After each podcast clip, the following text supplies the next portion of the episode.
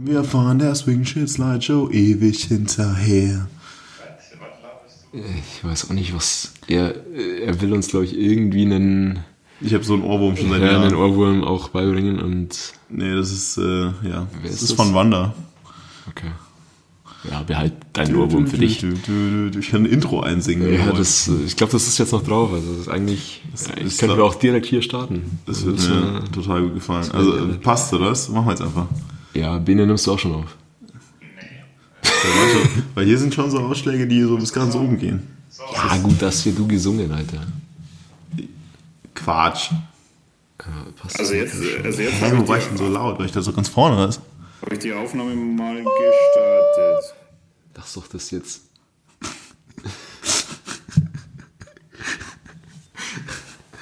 Der Martin ist ein bisschen pissy heute. Muss jetzt hier. Ja, Peter, bist du fertig? Ja, ich habe jetzt gestartet, habe ich doch gesagt. Ich warte schon seit letzter Woche, dass es losgeht, ey. Ich warte schon so lange auf den einen Seitdem Moment. nichts gegessen.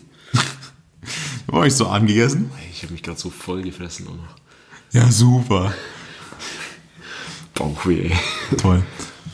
Ja, du darfst. Ja, hör auf zu reden. Sonst muss ich wieder lachen. Servus Schanzer, willkommen zum Schanzer Zeitspiel. Ja, wir haben uns eine Weile nicht mehr gehört, beziehungsweise nicht mehr mit einer richtigen Folge gehört. Wir hatten ja zwischendurch unsere Doppelsonderfolge mit Maxi Beister. Martin, wenn du so guckst, wird das heute gar nichts. Also ich muss mich kurz entschuldigen, der Martin sitzt vor mir müde und vollgefressen und äh, möchte anscheinend nicht so viel teilnehmen an dieser heutigen Folge. Deswegen mach musste nichts. ich kurz ausholen.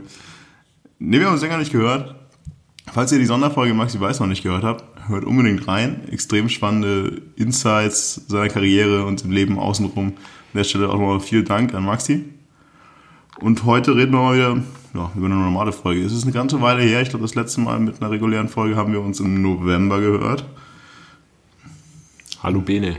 Schweigen im Walde. Servus. Also, ja, es ist zwei Wochen, circa zwei Wochen vor Start in die Restrunde mit dem Auswärtsspiel gegen Duisburg. Sitzen wir wieder zu dritt, ihr habt es ja schon alle irgendwie gehört. Ich bin der Marco und der Bene und der Martin sind auch wieder da. Achso, wenn, du der, wolltest das noch machen. Ich dachte, wenn, der, wenn der Bene so ein bisschen fremd beschäftigt ist gerade, also ihr merkt, es ist schwierig heute. Wir werden trotzdem Ich bin unser Bestes nicht fremd tun. beschäftigt. Ich bin nur noch mal meine Notizen durchgegangen. Ah, guck. Wir haben heute tatsächlich dann alle Notizen. Ähm, Es ist auch irgendwie alles ein bisschen länger her. Ja? Wir haben fünf Spiele irgendwie noch nicht wirklich besprochen. Die werden wir heute wahrscheinlich auch eher im Schnelldurchlauf mal kurz angucken, was passiert ist. Labern ein bisschen über die Hinrunde bisher, über das, was wir uns in der Rest der Saison erwarten. Und so Gott will, gibt es heute mal wieder ein kurzes Update über alles, äh, was so Jugendmannschaft angeht. quasi heute frei nach dem Motto, was interessiert uns die Spiele aus dem letzten Jahrzehnt? Ah, schrecklich. Das wird wohl irgendwas mit im Titel wiederzufinden sein. Alle sehr motiviert, deswegen würde ich sagen, wir fangen ganz hinten an. mit dem Spiel, das wahrscheinlich am, hoffentlich am kürzesten auch geht, weil es war auswärts Mannheim. Das war das Spiel, bei dem wir kurz vorher uns das letzte Mal gehört haben. Und wer ist freiwillig? Wer möchte was sagen zu Mannheim gegen Ingolstadt mit dem glorreichen 0 zu 0? Ja, nachdem Bene gerade im Vorgespräch noch gesagt hat, dass er das Spiel nicht gesehen hat, dann bleiben nicht so viele übrig. Also ich habe gehört, Mannheim hat einen guten Eishockeyverein. Okay, Betretenes Schweigen. Gut. Also es ist wirklich zäh dieses Jahrzehnt. Aber ja, Ja, fußballerisch ich auch nicht. grob, also nichts Besonderes. Also, wie gesagt, mir, also mir bleibt eigentlich für dieses ganze Spiel nur im Kopf Pfosten von Graus aus 5000 Metern gefühlt. Und ansonsten, ja, passt schon. 0-0 ist okay, nehmen wir mit. Musst du, glaube ich, also ich habe auch nur drei Punkte und davon ist der eine der Gauss-Pfostenschuss auch auf meiner Liste. Ähm, also bei mir ist auch hängen geblieben, dass du mit dem Punkt eher gut bedient warst. Ähm, also eher wir als, als Mannheim auf jeden Fall. Ähm, da ging nicht wirklich viel offensiv zusammen. Also gerade wenn man das dann auch im Kontext der anderen übrigen Spiele dann eigentlich noch sieht, war das eigentlich offensiv relativ wenig, würde ich sagen. Ähm, hinten jetzt auch nicht so extrem viel zugelassen, aber am Ende, glaube ich, war es einfach auch ein Tag, an dem nicht so viel zusammengelaufen ist. Buntic paar ganz gute Dinger. Ja, ja. Und dann musste aber auch sagen, okay, glaube glaub, war wirklich nicht einer unserer besten Tage. Mannheim an, auf der anderen Seite hatte schon, schon einen ganz guten Tag erwischt. Insofern musst du da auswärts auf jeden Fall mit einem Punkt bei einem sehr, sehr guten Aufsteiger eigentlich auch mal zufrieden sein. So fällt jetzt mit so ein bisschen Abstand zumindest mein Fazit zu dem Spiel Einer ist raus. mir im Kopf geblieben, ich hoffe, ich den Namen irgendwie halbwegs aussprechen kann. Jean Kevin Coffee? Coffin? Coffee? Coffee? Coffee? Ja. Äh, Stürmer von Mannheim, weil ich mir dachte, Alter, der macht uns alleine so dermaßen nass. Da ist an der Geschwindigkeit, der einfach unsere Abwehr die ganze Zeit umtanzt hat. Und dann habe ich nachher irgendwann mal geschaut, weil ich dachte, das, das ist der Topscorer von Mannheim, das kann gar nicht anders sein. Und hatte irgendwie null Tore zu diesem Zeitpunkt, hat danach irgendwie nochmal eins geschossen. Aber der hat uns mal so richtig nass gemacht. Also Wenn sie davon zwei gehabt hätten, dann wäre es schwierig geworden. Ja, ansonsten gibt es noch eine Elfer-Situation von, von Schröck. Die ich im Spiel, also Schröck hinten, ja klar, die ich im Spiel gar nicht gesehen habe. Ja, hast du die irgendwie wahrgenommen? Ich habe da auch nicht so großartige Proteste wahrgenommen. Was ich interessant finde, ist, dass irgendwie Magenta in der Zusammenfassung heißt dann irgendwie klarer Elfer und so weiter. Und ich das ist für mich ist es so eine, so eine Kann-Elfmeter-Situation. Und dann sagen aber auch beide Trainer irgendwie danach noch, nee, den, also, oder so dieses klassische, Sabine sagt, den kann man geben, da dürfen wir uns nicht beschweren, wenn der, wenn der gepfiffen wird. Und der andere Trainer sagt irgendwie, nee, da will ich mich nicht drüber aufregen, das ist nicht so schlimm. Ja, mich hat dasselbe gewundert. Also Magenta redet von richtig klaren Elfmeter und für mich ist es so ein, ja, eine Berührung ist da. Mehr auch nicht. Ja. Ja, ansonsten 0-0, kein wettbewegendes Spiel, Haken dran. Ja. Dann das nächste M, Heimspiel gegen Meppen. Und das wieder so eher. Also, du hast ja vorher gesagt, nachdem man im Verhältnis zu den anderen Spielen war gegen Mannheim offensiv nicht so viel, aber war Meppen so viel mehr, also gegen Meppen. Damit vielleicht einleitend, ich habe dieses 1 zu 0 nicht gesehen, weil ich irgendwie noch vor der Tür stand bei Anpfiff, weil es extrem schwierig ist, 5000 Zuschauer gleichzeitig in ein Stadion zu bekommen, bevor das Spiel losgeht.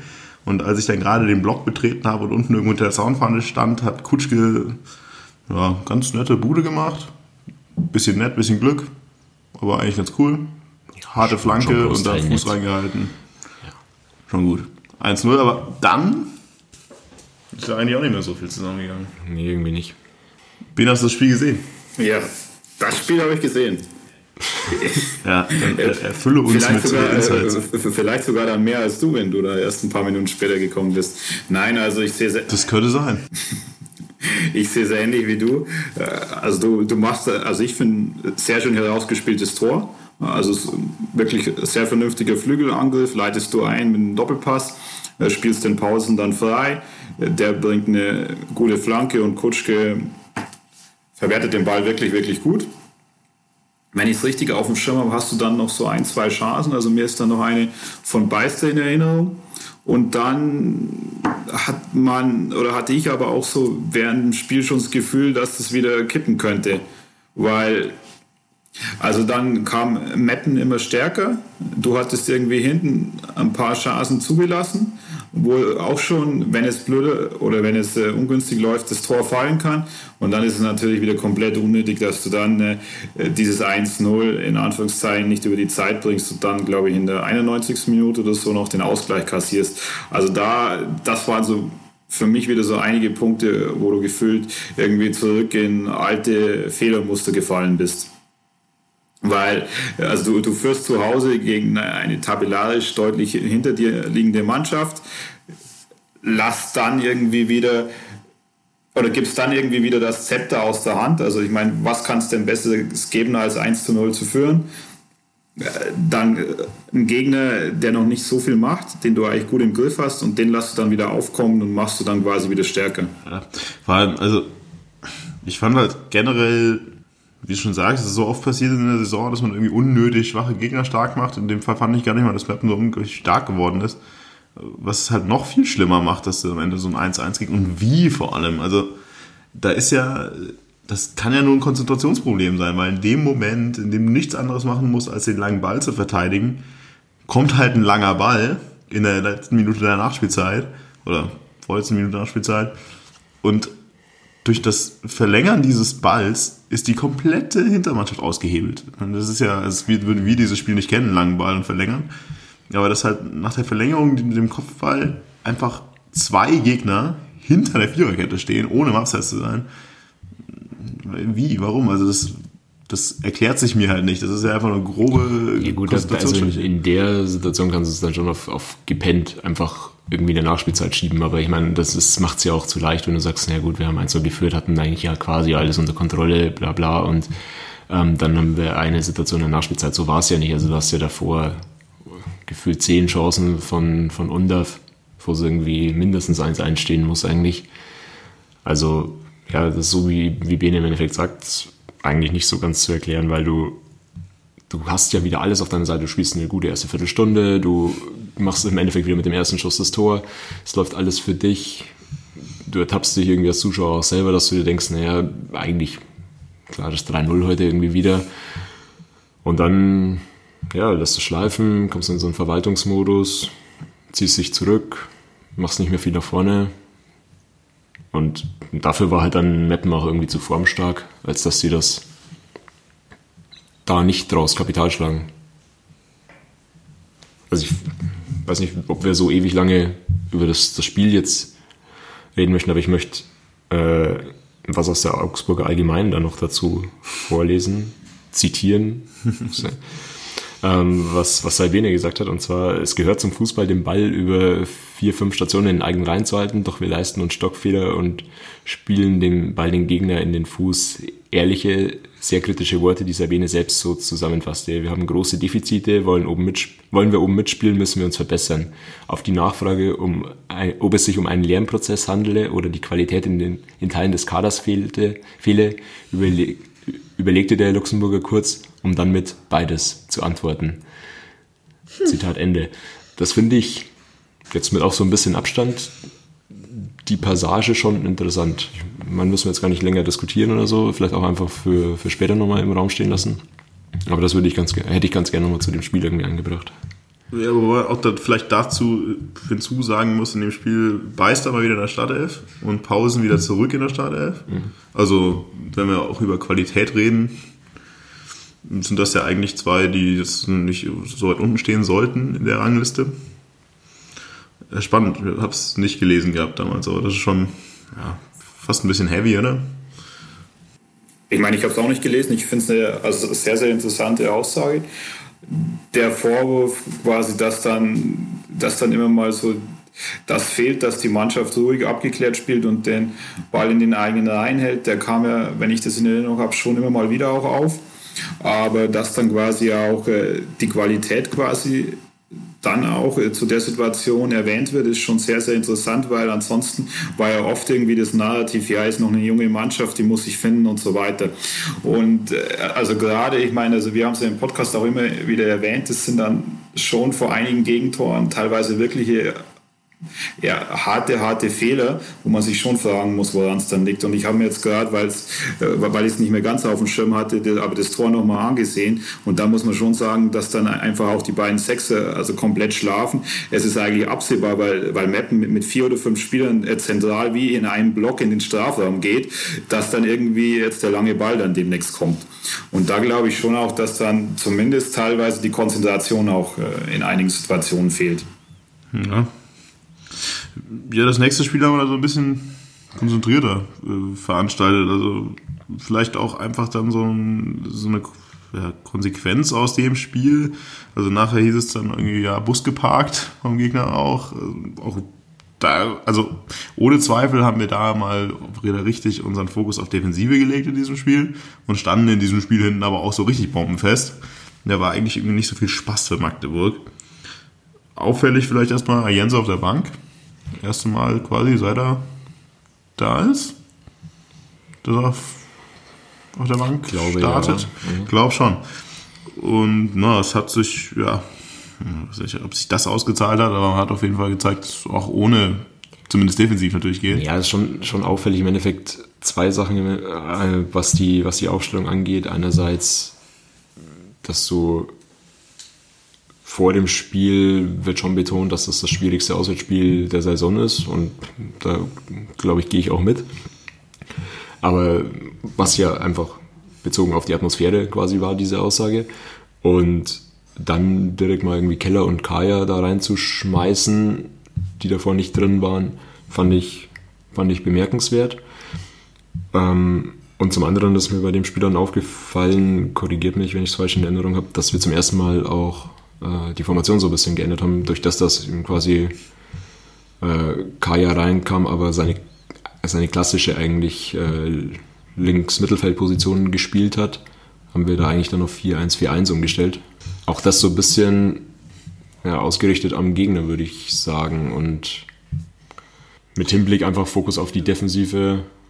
Ich meine, das Das ist ja das, dann, letztendlich muss ich sagen, es ist aufgegangen. nachdem wir ja auch oft gerufen haben in der Vergangenheit, einfach mal so ein bisschen variabler zu sein, auch um sich irgendwie auf den Gegner einstellen zu können. Auch wenn man natürlich in unserer Situation gerne sein Spiel aufdrückt, aber es ist natürlich auch gut, es mal anders tun zu können. Also, nee, also das äh, sehe ich eins zu eins wie Martin, beziehungsweise ähm, ich habe die Interviews auch nach dem Spiel gesehen. Also da ist Albeni auch eins zu eins darauf eingegangen, dass er genau das vorhatte. Also eben auf 4-1-4-1 umzustellen, eben äh, zum Teil relativ passiv in Mannsituationen, also eher die Passwege zustellen, als äh, irgendein Pressing zu spielen, um dann eben hinten wenig zuzulassen. Und wenn du dann natürlich noch äh, so eiskalt wie beim 1-0 zuschlägst, dann geht es natürlich perfekt auf und äh, du, du hast einfach, also kannst sagen, vollkommen recht gehabt und der Matchplan ist zu 100% aufgegangen. Aber das äh, bedingt natürlich das ein bisschen oder beziehungsweise ist die Voraussetzung, dass du natürlich dann die ganz wenigen Chancen, die du wahrscheinlich äh, in so einer Situation dann haben wirst, auch nutzt. Aber das klappt ja dieses Jahr besser als, als je zuvor im Endeffekt. Also ich kann mich nicht an eine FC Ingolstadt-Mannschaft erinnern, die so kaltschnäuzig ist und so oft mit, mit, dem erst, mit der ersten Chance irgendwie in Führung geht. Also das ist ja Wahnsinn. Ja, Weile her. Vielleicht Hartmann zu besten Zeiten. Ansonsten schwierig. Aber äh, ja, schon okay. Offensiv ist es okay.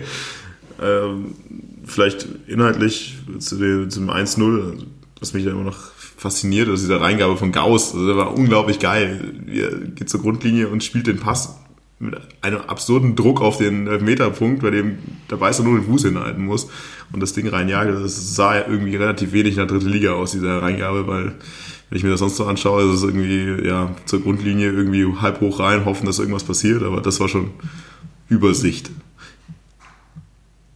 Ansonsten, ja, Ayensa kommt rein, Ayensa sticht auch noch als Joker. Der hat einfach Bock. Ganz Ja, also da, dem hast du schon noch angemerkt, dass er nicht so wirklich zufrieden war mit, äh, mit seiner Bankposition. Äh, Das hast du auch an der Reaktion nach dem Tor direkt gemerkt.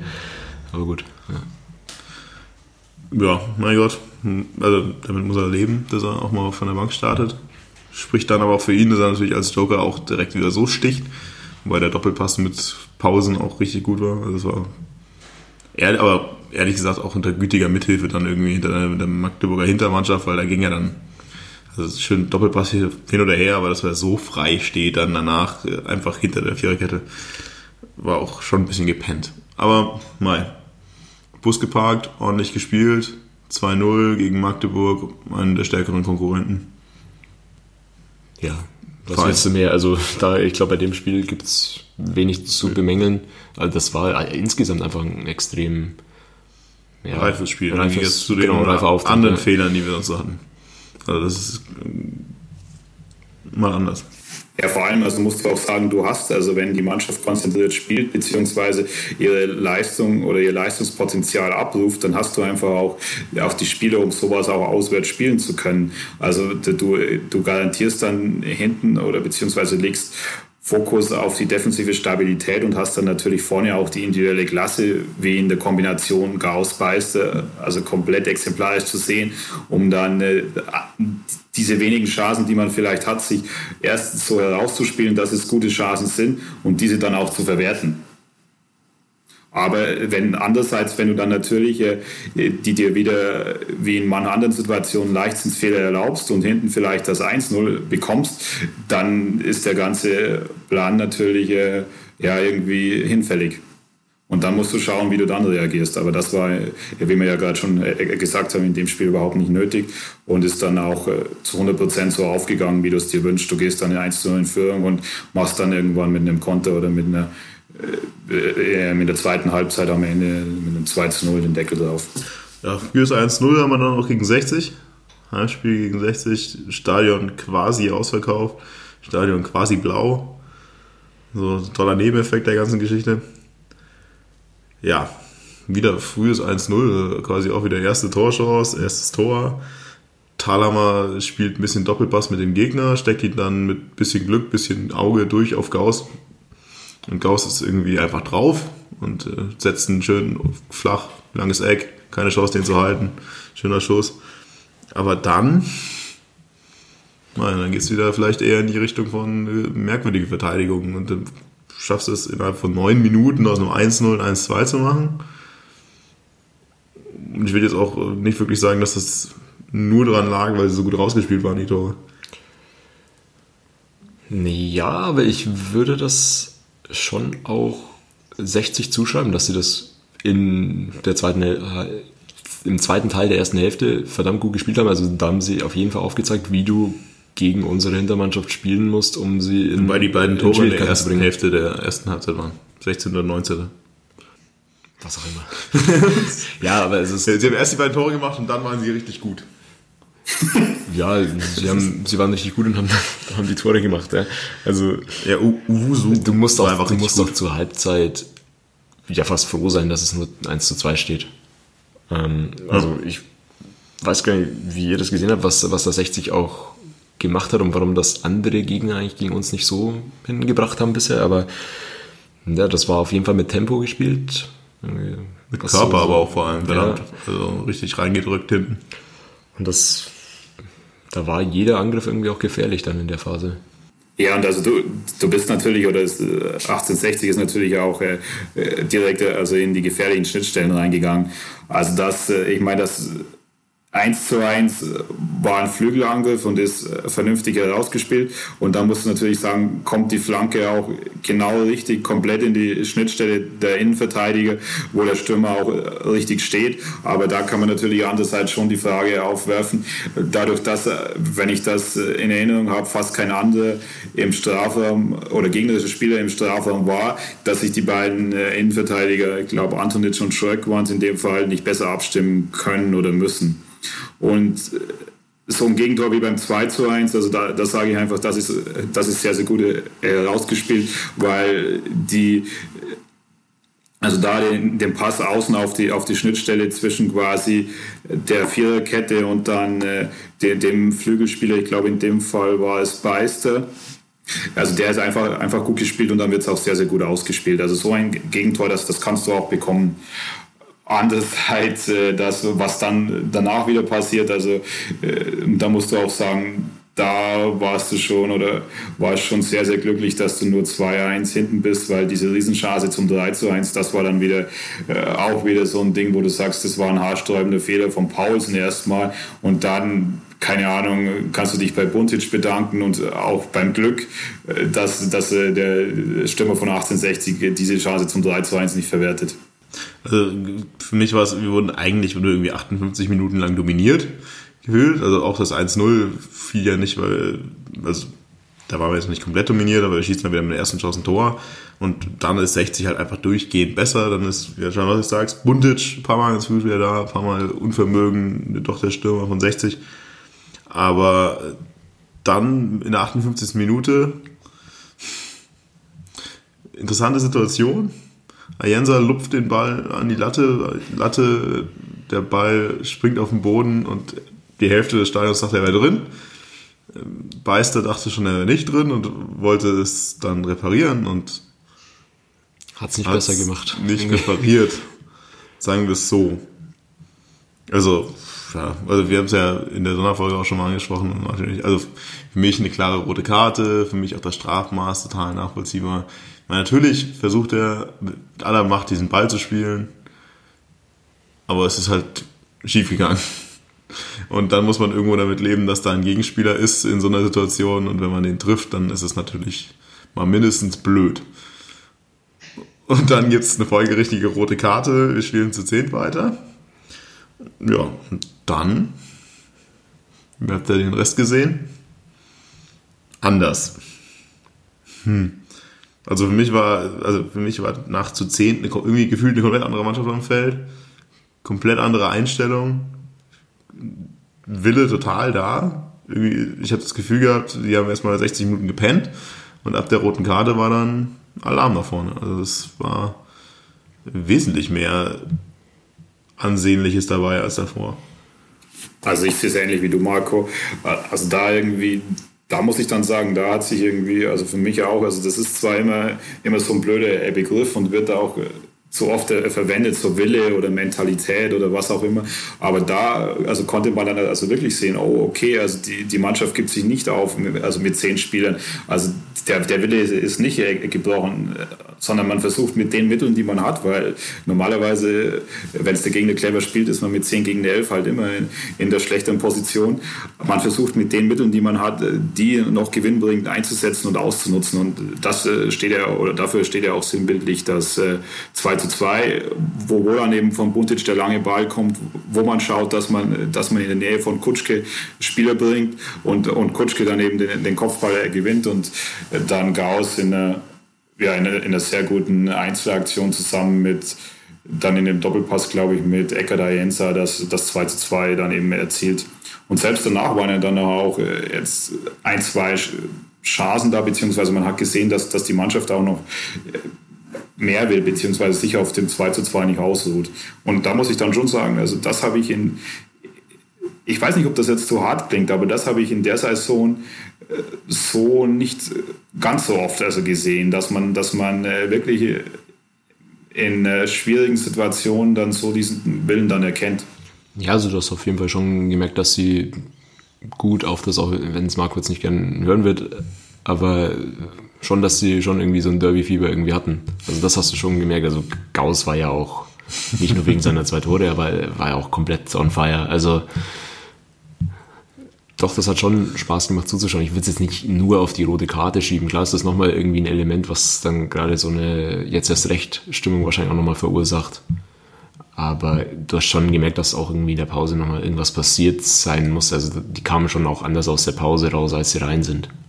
Ist jetzt mein Beitrag noch dazu, aber ansonsten gebe ich dir natürlich recht. Ähm, das war dann gerade um die rote Karte oder nach der roten Karte um das Tor herum und, und auch danach schon ein Auftritt, den man als Fan gerne sieht, würde ich sagen. Ja.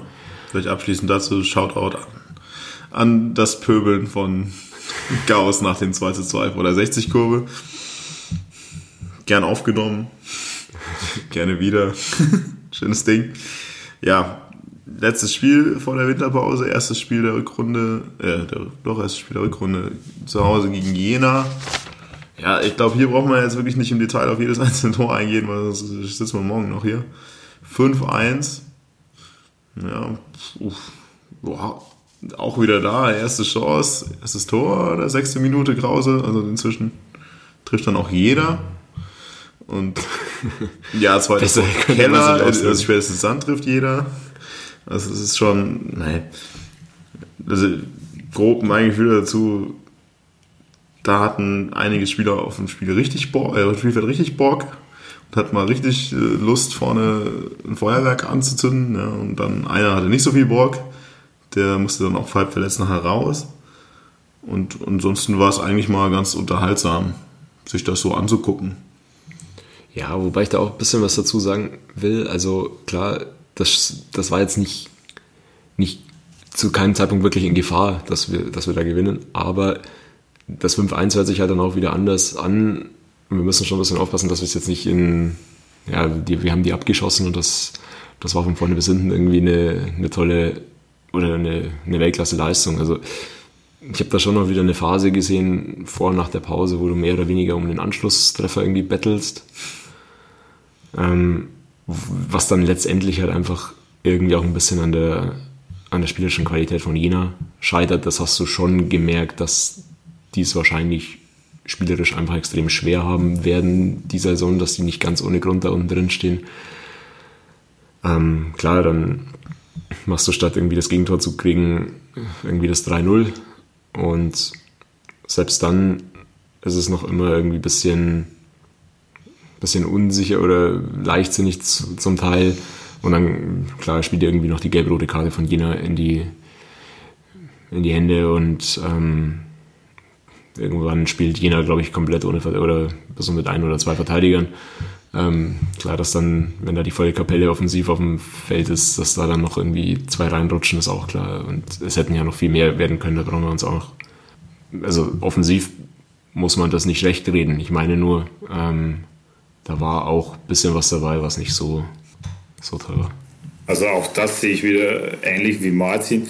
Also klar, 5-1 klingt äh, einfach sehr, sehr souverän, aber man hat da wirklich auch wieder die eine oder andere Situation gesehen, wo einfach äh, der Mannschaft zumindest noch die Konstanz fehlt und vielleicht auch, wenn wir ja schon da vorher darauf eingegangen sind, vielleicht auch äh, die Qualität, um so ein Spiel über 90 Minuten in der Form gestalten zu können, dass einfach ein Gegner, dem du überlegen sein muss zu Hause, dass der gar nicht mehr überhaupt rankommt oder in die Situation kommt, um, äh, um überhaupt noch das, das Gefühl zu haben, dass ich vielleicht da noch irgendwas mitnehmen kann. Und du musst natürlich sagen, in dem Spiel ist auch wirklich äh, also sehr, sehr viel für dich also gelaufen. Klar, also 1-0 wieder ein schönes Tor, wieder ein Flügelangriff, das muss man sagen. Also dieses Muster hat sich dann schon in den letzten Spielen auch ein bisschen also durchgezogen und, und ist ja wirklich, wirklich äh, sehr, sehr gut, weil wenn du einen Flügelangriff sauber herausspielst, dann kannst du wirklich sehr, sehr gute und sehr gefährliche Chancen und Situationen kreieren.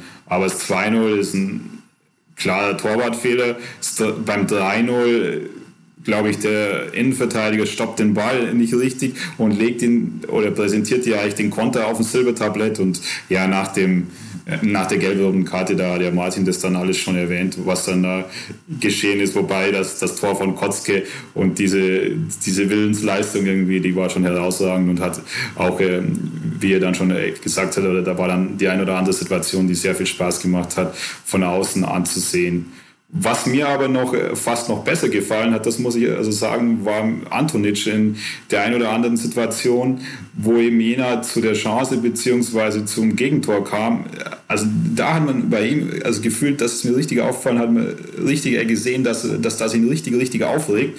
Und äh, also obwohl du 3 zu 0 äh, Form bist, dass 3 zu 1 jetzt nicht einfach hinnimmst, sondern also der war ja irgendwie also gefühlt schon sehr, sehr sauer.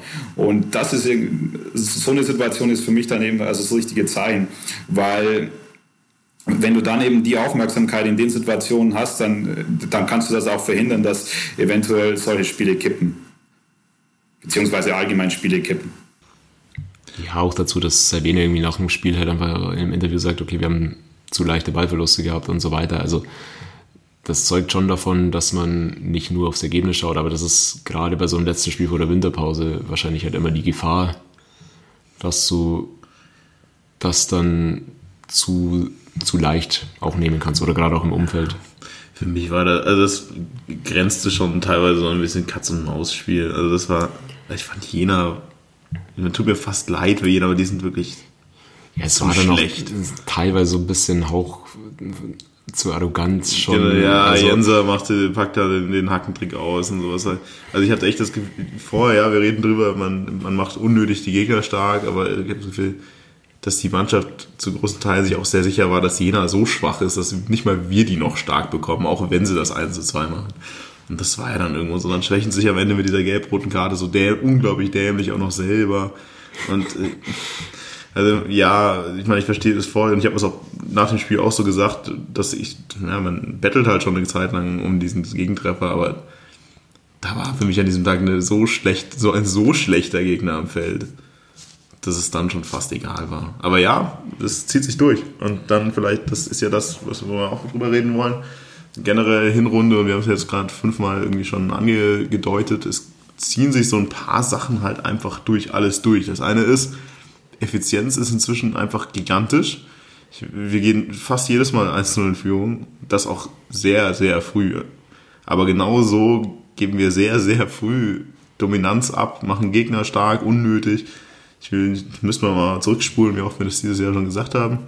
Wie oft wir halt einfach Gegner unnötig wieder ins Spiel zurückholen. Und das ist einfach, was sich dieses Jahr komplett durchzieht. Da ist so ein Spiel wie das 2 äh, zu 0 in Magdeburg wirklich eine komplette Ausnahme. Dass man souverän 90 Minuten das runterspielt und auch einfach stabil runterspielt. Wie seht ihr so Hinrunden, Effekte, tolle Sachen, die sich durchziehen. Ja, ich meine, also, also wie du schon angesprochen hast, also vielleicht sind ja wir auch ein bisschen dazu da, einfach um immer wieder den Finger in die Wunde zu legen und selbst äh, bei einem 5-1 äh, auch diese Punkte dann anzusprechen. Und also ich, ich, sehe es ähnlich. Ich bin ja auch ein Freund davon, dass man Dinge klar anspricht. Und also ich glaube, ich habe auch immer wieder die Punkte angesprochen, wo ich gesagt habe, dass das einfach in einigen Punkten viel zu einfache Fehler waren, die dann zu Gegentoren geführt haben. Was hat man aber dann natürlich andererseits auch sagen muss, also ich habe mir jetzt dann nochmal äh, die Tabelle angesehen nach den 20 Spieltagen. Du hast halt auch einfach die zweitbeste Defensive. Also das, das kommt dann einfach noch hinzu. Also dass die, die Tore, die gefallen sind, also die waren, da waren mir immer noch viel zu viele, teilweise einfache Fehler, die einfach unnötig waren. Aber du hast trotzdem die zweitbeste Defensive der Liga. Ja, also ich glaube auch, das ändert auch nichts daran, auch wenn wir jetzt hier kritisch sind, dass es halt immer noch eine extrem junge Mannschaft ist, von der du nicht unbedingt erwarten kannst, dass sie hier auf internationalem Niveau irgendwie die 90 Minuten lang auf einem Level, auf einem hohen Level irgendwie durchspielt. Also dass dann natürlich immer mal wieder irgendwie auch Phasen sind, wo du sagst, okay, da war jetzt irgendwie 10 Minuten Leerlauf oder da ja, hast du dich zu unnötig zurückgezogen. Ich meine, man muss halt das immer, wir sagen immer junge Mannschaft, junge Mannschaft, aber das ist ja nicht immer so. Was bei uns am Feld steht, ist ja auch nicht immer die junge Mannschaft. Also spätestens wenn dann Beister, Pausen, äh, auch Schröck oder Antonitsch auf dem Feld steht, auch Kotzke dann wieder, das da steht Kutschke vorne drin. Das ist teilweise keine so junge Mannschaft, wie es in den ersten Spielen war. Natürlich ist der Kader teilweise jung und irgendwie ist diese Mannschaft noch relativ neu zusammengewürfelt, aber jetzt ist auch schon eine halbe Saison vorbei. Und das kann auch nicht immer so der Grund sein. Da sind schon einige Gestandene dabei, so ist nicht. Ja, ich meine, also jetzt mal das Jena-Spieler außen vor, aber ähm, da sind schon noch in der dritten Liga irgendwie Gegner dabei, die halt nicht nur irgendwie Freizeitfußball da spielen, sondern die schon auch. Nicht wie Jena, oder? Ja, genau, nicht wie Jena. Aber ähm, ja, die schon auch kicken können. Also es ist da schon auch einfach normal, dass halt einfach auch mal ein Gegner irgendwie eine Drangphase hat und du vielleicht auch gewisse Probleme hast, dich auf den einzustellen oder so in einer gewissen Phase vom Spiel. Also, das ist, will ich damit sagen. Aber keine Ahnung, also mein, du hast nach dem Fazit irgendwie so von Endrunde gefragt, das ist schon auf jeden Fall, dass mich die Mannschaft extrem positiv überrascht hat. Sowohl wo wir stehen, als auch einfach wie, wie sie auftreten. Ähm, und ich meine, wir haben vor der Saison über den Kader irgendwie gesprochen und ich finde schon, dass halt auf jeden Fall auffällig ist, wie, wie krass die Qualität auch in der Breite ist, trotz des kleinen Kaders. Also das ist eigentlich das, das Überragende, dass, ja, dass es halt nicht auffällt, ob jetzt ein Beister spielt oder mal von der Bank kommt oder gesperrt ist ähm, oder mal ein Wolfram spielt, von der Bank kommt, Elva ähm, und so weiter. Ja, und vielleicht da mal hinzuzufügen, dass wir ja auch einige eigentlich Verletzte hatten. Pausen waren eine ganze Weile raus. Mhm. Tja, Wusi und Ananu kommen jetzt wieder. Susek kommt jetzt wieder. Also das wird ja auch wieder mehr jetzt zusätzlich, was ja vielleicht eher noch zu Luxusproblemen führt, nachdem man am Anfang mal, ich auch öfter gesagt habe, das ist ein dünner Kader, aber es ist ja kaum einer dabei, der jetzt irgendwie hinten runterfällt. Also nenne mir drei. Wolfram ist einer, der halt wirklich extrem wenig spielt irgendwie aber auch immer wieder seine Chance bekommt und jetzt, glaube ich, auch in der Vorbereitung irgendwie eine gute Rolle wieder spielt. Ja, also, ist kein schlechter. Ich meine, wenn er gespielt hat, war er auch nicht schlecht. Sagt ja auch keiner. Genau, aber so, so im Nachhinein muss man auf jeden Fall sagen, Hut ab, Herr Henke, Herr C., das war schon ähm, wahrscheinlich genau die richtige Entscheidung, so wie der Kader Ja, super klar. Wurde. Also total. Vielleicht kann man ja auch in ein paar eingehen. Was, mich, was ich ganz spannend finde, also ich stelle gleich die Frage auch mal nach äh, euer Spieler der Hinrunde. Ich, die Frage ist, ob wir es vorher, wie wir es drehen, also weil es gab ja die offizielle Abstimmung irgendwie von FC-Seiten und da kam dann, dann Fabian Buntic raus als Spieler der Hinrunde, was ich auf der einen Seite überraschend finde, weil ich irgendwie mit doch relativ stark mit der Jensa gerechnet hätte. Auf der anderen Seite extrem sympathisch finde weil das für mich Buntic halt auch einer ist, der sich so enorm gesteigert hat. Also, was der, wie wir oft inzwischen einfach sagen, in den letzten Spielen, eine super Parade von Buntic, super Parade von Buntic. Ich kann mich an keinen Fehler die ganze Saison irgendwie von Buntic erinnern, der wirklich Kapital gewesen wäre. Mhm. Ganz viele Spiele und so ja, die und, Punkte und das, gerettet. Das ja auch, wo wir im Sommer irgendwie noch, oder wo auch im Sommer klar war, dass es noch nicht dass es ein offener Kampf ist zwischen Buntic und äh, Knaller, wer die Nummer 1 wird. Also das war ja im Endeffekt bis irgendwie einen Tag vor vom ersten Saisonspiel noch nicht festgestanden. Also das darf man ja nicht vergessen. Buntic ist ja nicht als klare Nummer 1 in, in dieser Saison irgendwie gegangen, sondern hat sich das auch erstmal erkämpft und seitdem, wie du sagst, ja, nicht nur, dass er ein sehr, sehr guter Rückhalt war, sondern im Endeffekt fällt dir keine einzige Situation ein, wo er irgendwie nicht, nicht gut gefangen hätte. Ja, das ist, weil für mich hat Buntic einfach, also Buntic hat für mich mit extremen Sympathien natürlich angefangen und dem Bonus, dass er eben jung ist und dann schon lange genug hier. Aber ehrlich gesagt, doch irgendwie so, ja, null, irgendwie, weil für mich hat er auch davor nicht den Eindruck gemacht, dass er so extrem gut ist, aber halt auch nicht schlecht. Aber wie der sich halt jetzt da gefestigt hat und gemacht hat, ich meine, es gibt überhaupt keine Diskussionen über eine, keinen Grund zu diskutieren in den Tor. Ich, ich finde, es wird eigentlich sogar zu wenig positiv erwähnt, oft. Und deswegen freut es mich eigentlich doppelt, dass er jetzt äh, zum, zum Schatz der Hinrunde gewählt wurde. Also ich sehe es ähnlich, also genau mit der Argumentation hätte ich auch irgendwie die Analyse über Buntic eingeleitet. Mir ist eigentlich kein komplett schlechtes Spiel oder kein äh, krasser Fehler in Erinnerung. Und das ist ja eigentlich schon die beste Auszeichnung für den Torhüter. Und gerade wie ich schon also erwähnt habe, mit der Herangehensweise vor der Saison etc. muss man auf jeden Fall sagen, dass er einer der absoluten Gewinner der Hinrunde ist. Aber für mich äh, führt äh, am Spieler der Hinrunde dennoch nichts an Ecker Daenza vorbei. Also das ist äh, einfach, finde ich, schon noch ein anderes Niveau.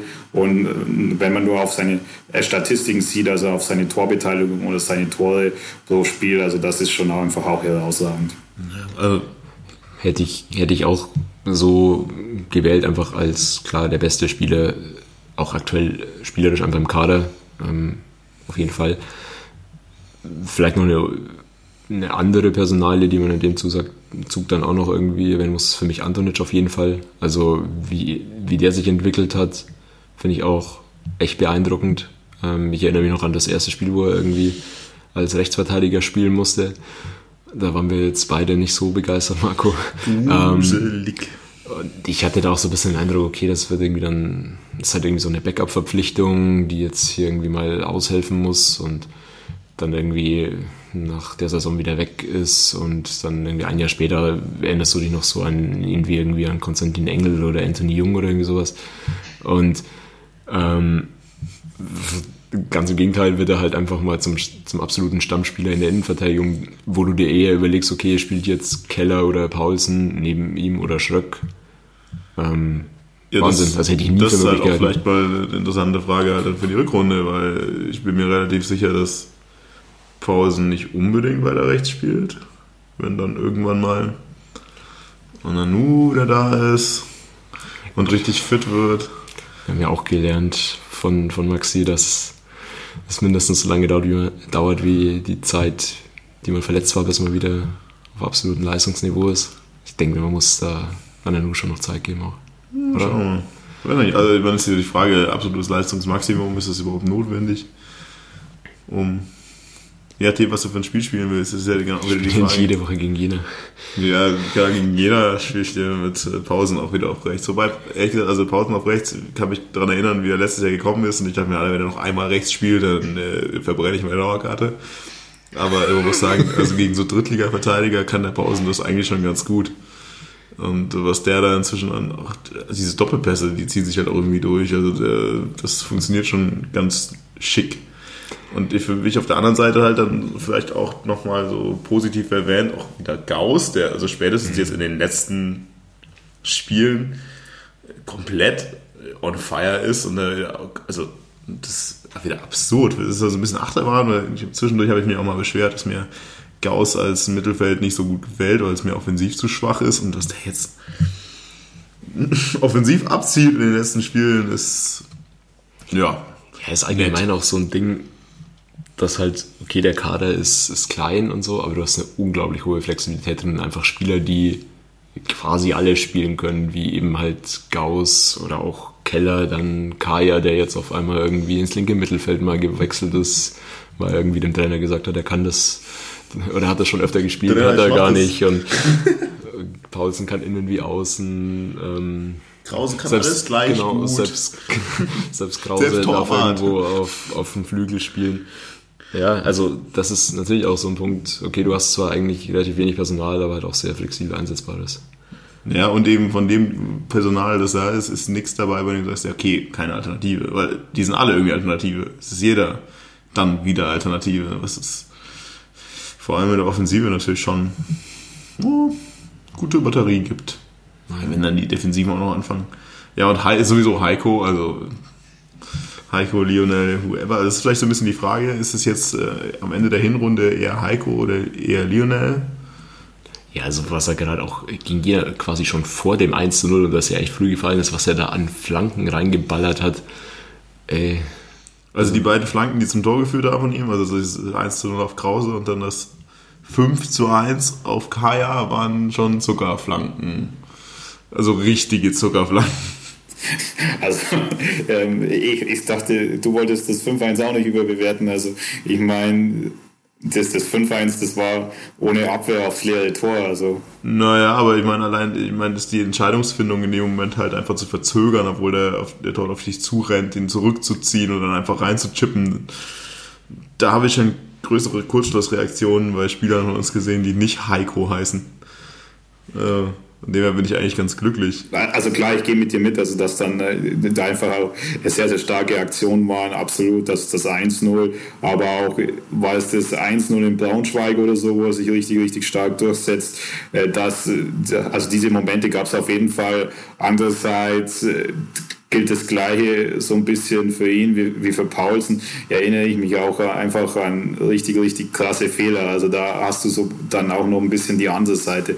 Also wenn ich es richtig auf dem Schirm habe, dann war das Spiel bei Bayern, also gegen Bayern 2, war da irgendwie ein komplett schwarzer Tag. Ja, das war Heiko auf jeden Fall. Ja, genau. Also deswegen, also deswegen meinte ich, also das, also das hast, hast du halt auf der anderen Seite auch noch in der, in der defensiven Kernkompetenz. Also ist es nicht so, dass, dass man da äh, im Gegensatz, wie jetzt zum Beispiel bei Bunte, sich an keinen Fehler erinnern kann. Und gleiches gilt also für Pausen, habe ich ja auch schon gesagt. Also da dieser Angriff, der zum 3-1 gegen 60 führen kann. Also das, das war einfach ein kompletter Stockfehler und ein kompletter Ballverlust von Pausen. Und hier, wir haben ja auch mal über Mismatches gesprochen in dem einen oder anderen Podcast, also da kann ich mich auch noch erinnern. Also das muss man dann schon wieder auch äh, auf die andere Seite der Waage packen. Hör auf, die Legende zu äh, untergraben. Nein, es, ja, klar, also es ist bei jedem mal ein Scheißspiel dabei gewesen, bis auf Puntic irgendwie. Also ich meine auch, ich finde auch mhm. Ayensa hatte mal ein Spiel zwischendrin, bei dem ich gesagt ja okay, den hätte er jetzt auch anders machen können. Von dem her, ja, aber es gibt wenig Spieler eigentlich, von denen ich enttäuscht bin. Gibt schon welche. Weiß nicht, also man muss Talhammer finde ich immer noch wirklich sehr weit hinter dem zurückgeblieben, was ich mir erwartet habe. Und wirklich sehr weit.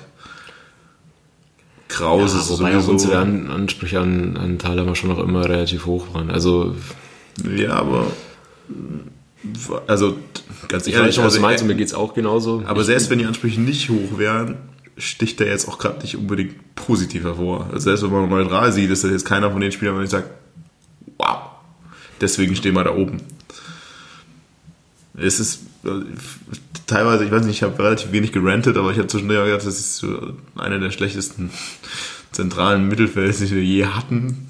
Also mit Krause und obwohl alles so gut läuft, es ist halt einfach nicht. Es ist kein Motor, definitiv nicht. Weder offensiv noch defensiv, die beiden zusammen.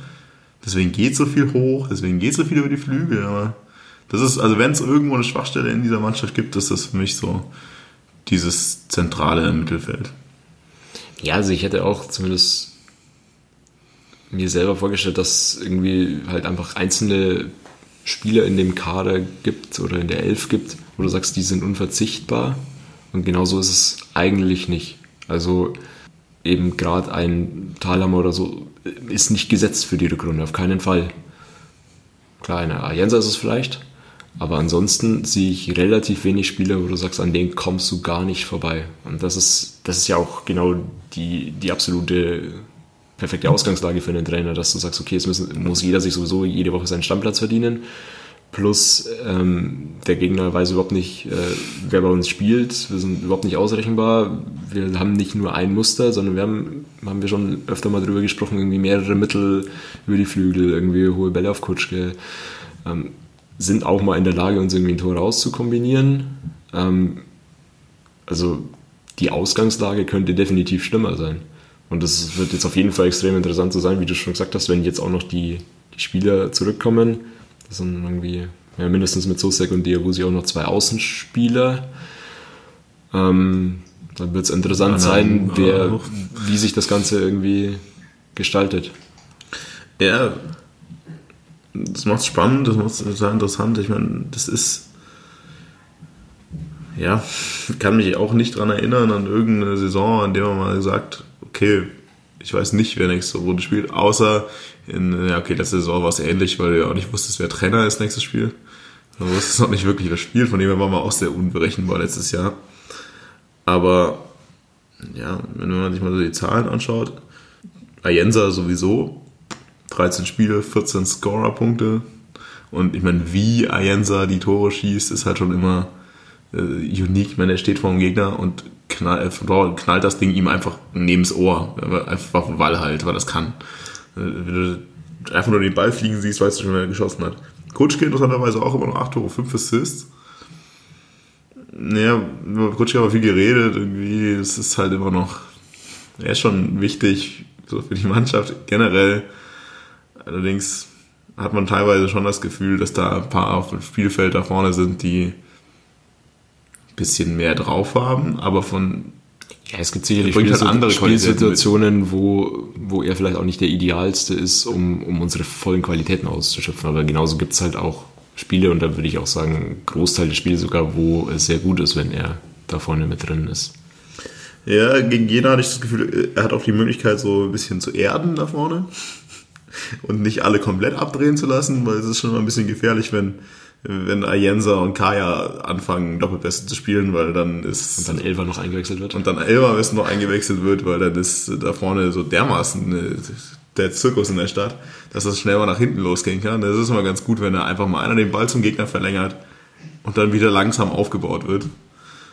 Das ist, das ist nicht so gefährlich, was Konter angeht. Und dafür ist er sicherlich ganz gut.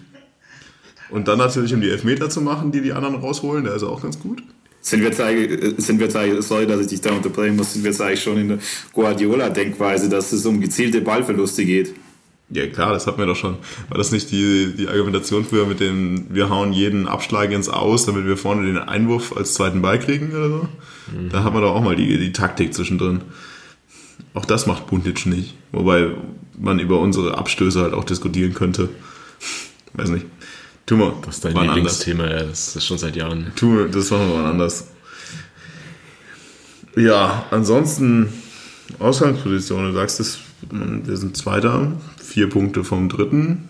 Mit dem ersten Spiel ist direkt nach der Winterpause gegen Duisburg, den amtierenden Herbstmeister.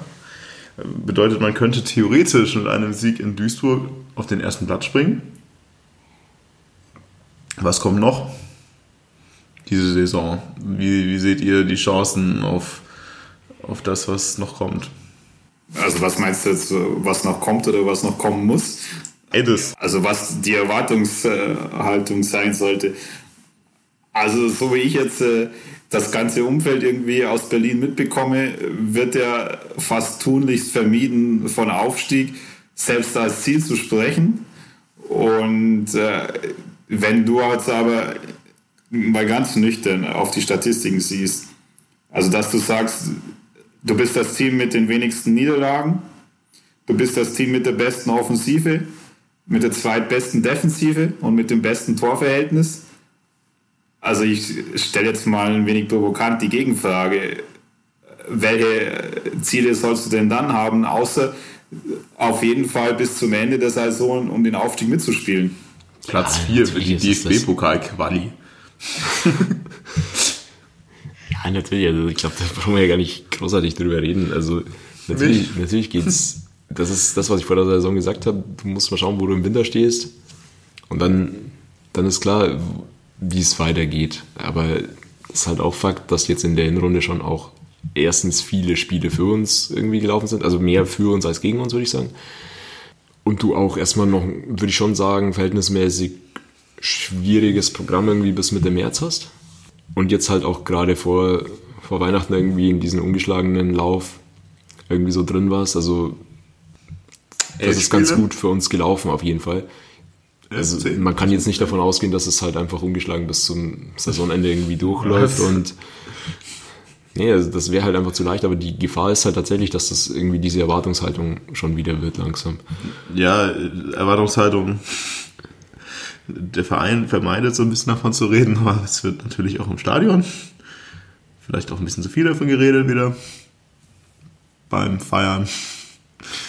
Ähm, mit der Mannschaft danach. Ich weiß auch nicht. Also ja, ganz ehrlich, dritte Liga wie jedes Jahr, die Mannschaft, die zwei stabile Runden spielt, steigt auf. Genau. Und Eine stabile haben wir hinter uns. die zweite fehlt. Ja, wobei man natürlich da auch wieder sagen muss, also auch mit Höhen und Tiefen, aber das haben wir ja auch äh, vor der Saison schon angesprochen. Also du musst in den Modus kommen und in die Phase, vielleicht auch in eine Art Flow, um konstant zu punkten. Und ich sehe es ähnlich wie du, Martin, dass äh, immer noch einige Spiele, also hattest du das, das sogenannte Matchglück auf deiner Seite, beziehungsweise sind sehr, sehr gut für dich gelaufen. Aber gerade, gerade auch mit den, mit den Entwicklungen dann, die dann in der zweiten Hälfte gekommen sind, also da, da musst du einfach den Anspruch haben, äh, um den Aufstieg mitzuspielen, beziehungsweise zumindest bis zum letzten Spieltag auf jeden Fall dabei zu sein. Äh, kann man es mal vielleicht schon diplomatisch formulieren und gerade auch mit, den, mit dem Kader, mit den Einzelspielern. Also das, das, das wäre sonst für mich irgendwie völlig falsch, dass du dann in der Situation da nicht herangehst. Klar ist, ist dazu auch einiges nötig. Also man darf es auf keinen Fall zu leicht nehmen und als Gott gegeben ansehen, dass es einfach so, so weitergeht, weil dafür ist die Liga auch zu eng. Dafür kannst du einfach auch gegen, gegen hintere Teams verlieren bzw. Punkte lassen. Und das, das hatten wir ja dann zum Beispiel in, in dem einen oder anderen späten Ausgleich gesehen. Also da, da musst du schon noch deine Fehler reduzieren. Aber mit der Mannschaft äh, muss das das Ziel für mich sein. Also ich glaube, das leugnet ja auch absolut keiner. Ähm, und das gewinnst halt nur einfach nichts dadurch, wenn du jetzt irgendwie dich wieder offensiv positionierst und sagst, wir, wir wollen hier jetzt sicher aufsteigen. Also Fakt ist halt einfach, da sind noch einige Mannschaften in absoluter Schlagdistanz. Ähm, auch sowas wie Lautern oder so darf man halt auf keinen Fall schon mal abschreiben. Ähm, auch ja, selbst sogar 60, also die haben mich echt überrascht, wie, wie stabil die, die auftreten. Das war also zumindest seit irgendwie Halle, würde ich sagen, der beste Gegner, den wir, den wir gespielt haben. Ähm, das hätte ich auch nicht für möglich gehalten. Ähm, also in der dritten Liga, da geht schon noch, da geht schon noch einiges. Und ja, wir sind jetzt auch gerade schon wieder, dass wir sehr viel Positives rausarbeiten. Das ist ja gar nicht so typisch für uns, auch mal gut. Aber ähm, ja, du hast halt, du hast gegen 60 zum Beispiel gesehen, dass du, dass du Probleme hast, wenn, wenn der Gegner mit Tempo kommt. Du hast immer noch dieses Thema, die Ballsicherheit und die Passquote ist, mh, würde ich sagen, noch nicht so auf dem Level. Also es gibt schon auch noch Angriffsflächen. Dann irgendwie auch in der Hinrunde jetzt schon wieder drei rote Karten, oder? Ähm, Mehr. Vier glatte. Vier, ja, genau. Keller, einmal Heiko hatte ich Heiko vergessen, und genau. Ja, also alles irgendwie dann, klar, da hast du immer noch das Risiko, dass sich auch mal irgendwie nochmal eine Handvoll Spieler verletzt, plus irgendwie Gelbsperren, die halt dann in der Rückrunde immer noch dazukommen. Kann auch wieder viel durcheinander wirbeln. Also ich, ich sehe uns da gut aufgestellt. Wir sind jetzt auch einfach in der Position, wo du zur Not auch mal ein Spiel verlieren kannst und nicht gleich irgendwie hinterher rennst. Aber natürlich kann auch wieder eine Phase kommen, wo du halt mal drei, vier Spiele am Stück nicht gewinnst und dann halt irgendwie auf vier, fünf abrutscht. Und dann geht es natürlich dann darum, irgendwie halt mit dran zu bleiben und es wird bis zum Ende sich wahrscheinlich auch ziehen. These, wir spielen so oft unentschieden. Will ich nicht widersprechen. Ja. Wenn wir haben jetzt viermal, äh, elfmal in Folge nicht verloren, was das war, zehnmal, elfmal, und wir sind, haben einen Punktestand unter zwei, was jetzt gut ist, aber nicht. Ja, also klar, normal für die dritte Liga, dass keiner sich so richtig absetzt, aber für, was, was haben wir, drei Niederlagen die Saison, nur 37 Punkte aus 20 Spielen, ist eigentlich gar nicht so viel. Was nicht schlecht reden möchte, aber man dann hat halt einfach dann auch gegen Meppen unentschieden gespielt, gegen Mannheim unentschieden gespielt, gegen 60 unentschieden gespielt und davor ja auch ein, 500 andere unentschieden gespielt. dann ist halt immer so ein bisschen die Frage, also ich weiß nicht, Christian Streich hat immer irgendwann gesagt, er spielt lieber, er spielt nicht auf Unentschieden, weil lieber verliert er einmal und gewinnt einmal, dann holt er eineinhalb Punkte raus den Dingern statt einen. Und das ist so ein bisschen die Frage, Ja, also so. liegt es an uns? Also ist es eine Qualität, dass wir die Spiele nicht verlieren oder ist es ein, eine Schwäche, dass wir die Spiele nicht gewinnen? Oder kann man es pauschal nicht sagen? Also da äh, ist es einfach so beides für mich. Denn du hast einfach äh, das offensive Potenzial und du bist immer, also das ist einfach so, in dieser Liga mit der Mannschaft bist du immer für zumindest ein Tor vorne gut. Und dann äh, hängt es in gewisser Weise auch von deiner Defensive, von deiner Konzentration, von deiner Stabilität ab, was dann am Ende dabei rauskommt. Und da, dann, dann sollte es halt im Zweifel auch mal zu einem 1-0-Sieg reichen. Und diese, diese irgendwie Abgeklärtheit, die fehlt mir noch äh, in der ein oder anderen Situation, was wir auch vorher schon angesprochen haben. Zum Beispiel Heimspiel gegen Meppen. Du führst, du hast alles eigentlich selber in der Hand und das, das, ist, das sind schon einfache Sachen, wo du das Spiel dann auch gewinnen musst. Für mich musst in der Situation und dann spielst du eben auch kein Unentschieden. Andererseits eben hast du vorne dieses Potenzial, wo du immer für zumindest ein Tor, wahrscheinlich eher zwei Tore gut bist, weil, was man ja auch immer auf der anderen Seite sehen muss, die Gegner machen ja auch Fehler in der Liga. Das ist ja nicht so, dass die, also selbst, selbst die Spitzenmannschaften und selbst die Mannschaften, die vorne drin sind, dass die eben keine Fehler machen oder dass die nichts zulassen. Und da, glaube ich, muss es schon, das, wie schon erwähnt, auch das Ziel sein, halt, dass du noch deutlich, deutlich stabiler wirst, dass du vielleicht auch so ein, so ein Vertrauen in dich selbst entwickelst, dass, dass du eben zu ein, zwei, drei vernünftigen Chancen kommst und äh, dann aber hinten einfach diese dem Gegner nicht gibst. Ich schaue gerade parallel nochmal, ich glaube, kann es sein, dass wir nur ein einziges Mal, nee, zweimal, dreimal, am Anfang dreimal mit einem Torunterschied gewonnen haben?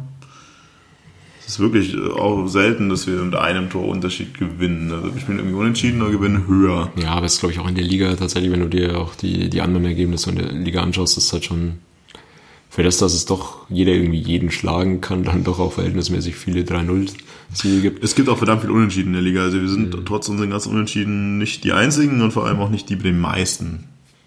Aber also generell, also ein bisschen die Frage interessant wäre ja auch, der Schluss liegt ja eigentlich nahe, wenn wir vorher geredet haben, okay, wir sind offensiv sehr stark und machen eher hinten die Fehler, dass diese Unentschieden eher unnötiger Natur sind als andersrum.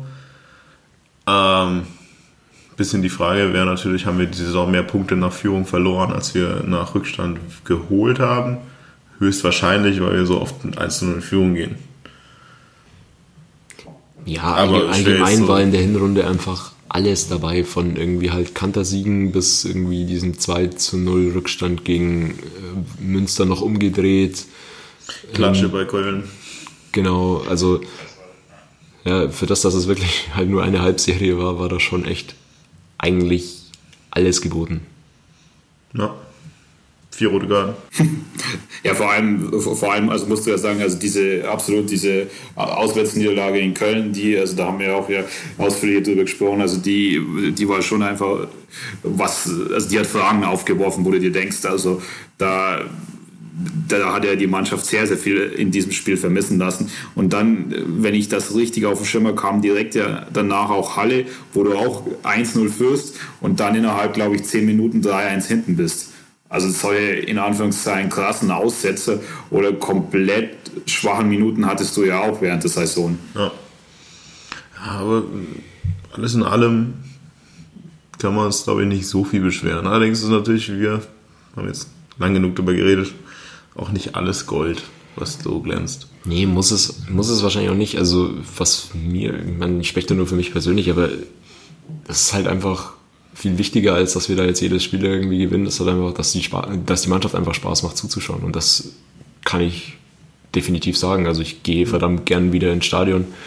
Und das war nach den, nach den zwei Zweitligasaisons echt, echt nicht selbstverständlich. Und ja, auch diese, diese Serie, wo es mal nicht so lief, wie sie da wieder rausgekommen sind, das Zeug, äh, spricht schon auch einfach für die Mannschaft. Ja. Genau. Nee, da. Ja, gut, ansonsten, also gerade ist Trainingslager.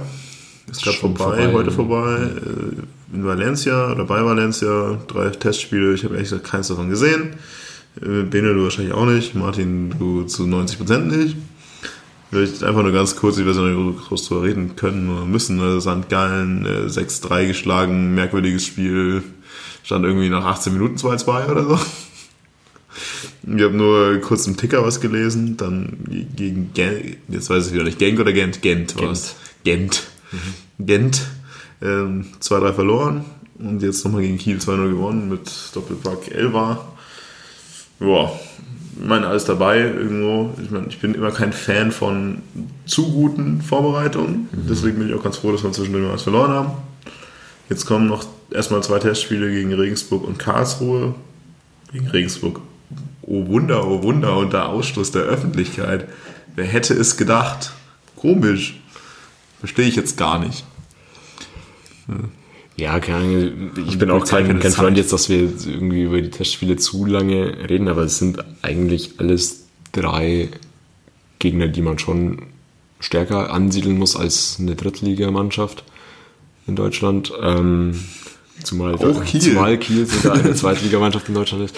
Ähm, Vergleich hinkt. Nee, aber ich meine ja auch zum Beispiel Gent hat, äh, hat die Europa League-Gruppe mit Wolfsburg gewonnen. Also das ist jetzt.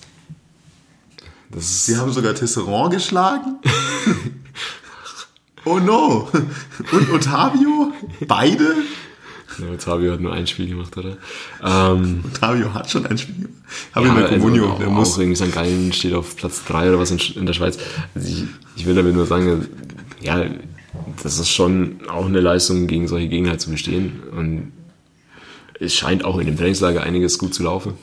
Was ich jetzt irgendwie gehört, gelesen, was auch immer habe, ähm, dass wir tatsächlich nochmal ein neues Spielsystem irgendwie einstudiert haben. Jetzt irgendwie ein 4-4-2 mit Raute. Was Beste. ich interessant finde. Quasi irgendwie zurück in die 2005er Jahre. Raut ist das Beste. Hör auf jetzt. Ähm, ja, aber also spielen nicht mehr so viele, oder? Also finde ich interessant, bin gespannt, was es, was es dann ist. Grundsätzlich haben wir vorher schon drüber geredet. Immer gut, wenn du mehr Spielsysteme beherrschst, macht dich noch unausrechenbarer. Ähm, wir haben die Spieler, die sehr flexibel einsetzbar sind. Bin gespannt, was wir dann letztendlich in der Rückrunde sehen. ja, ob das hier jetzt so viel anders ist, oder? Ich sehe jetzt so mit Raute, dann läuft halt der Talhammer fünf Meter weiter vorne rum. Also ich finde das jetzt nicht so krass anders, aber ist ja nett. Keine Ahnung, also ich gebe nichts auf Testspielergebnisse. Werde ich nicht, weil mein Bayern verliert gegen Nürnberg 5-3 oder was, weil die zweite Mannschaft, also die, Ersatzelf der zweiten Mannschaft dann irgendwie die zweite Halbzeit ein bisschen vergucken darf. Und am Ende schreien alle, dass Bayern äh, den Flicket lassen darf. Nein, Testspielergebnisse, pff, war Quatsch. Man, Da spielt 22 Mannschaften, äh, Spieler gegen 22 Spieler und am Ende ist irgendwas rausgekommen. Ich finde das mal, ohne es gesehen zu haben, total schwer, da irgendwelche Schlüsse rauszuziehen. Ich meine, Marco, du hast mir eigentlich gerade also vorweggenommen. Also wirklich Testspiele interessieren mich komplett überhaupt nicht. Komplett einfach null, weil, also du, wie du es schon so ein bisschen erwähnt hast, du bist nicht nah dran genug, um beurteilen zu können, was hat der Trainer in dem Testspiel äh, ausprobiert, also von der eigenen Mannschaft als auch vom Gegner, wie stark war der, aus welcher Situation des Trainingslagers kam der gerade also heraus, war es ein Doppeltest irgendwie an einem Tag, was ja manche Teams waren, Oh, was, was wurden für Einheiten davor also gesetzt, deswegen haben die für mich einfach so wenig Aussagekraft, also dass, dass ich es irgendwie eher unnötig finde, sich überhaupt über die Ergebnisse äh, zu, zu unterhalten, beziehungsweise da irgendwas versuchen zu analysieren. Also da, da finde ich es da find sehr interessant, wie er schon erwähnt hat, dass, äh, dass so ein bisschen äh, anscheinend ein neues Spielsystem äh, eintrainiert wurde und da ja anscheinend auch so ein bisschen Wolfram in der Position als Zehner in, in dem 4-4-2 mit Raute gesehen wird und da bin ich einfach mal gespannt, äh, ob das dann zur Anwendung kommt und wenn ja, in welcher Form und beziehungsweise gegen welchen Gegner oder wann. Gauss auf der 10 oder niemand. Ist auch ein guter Sendungstitel eigentlich.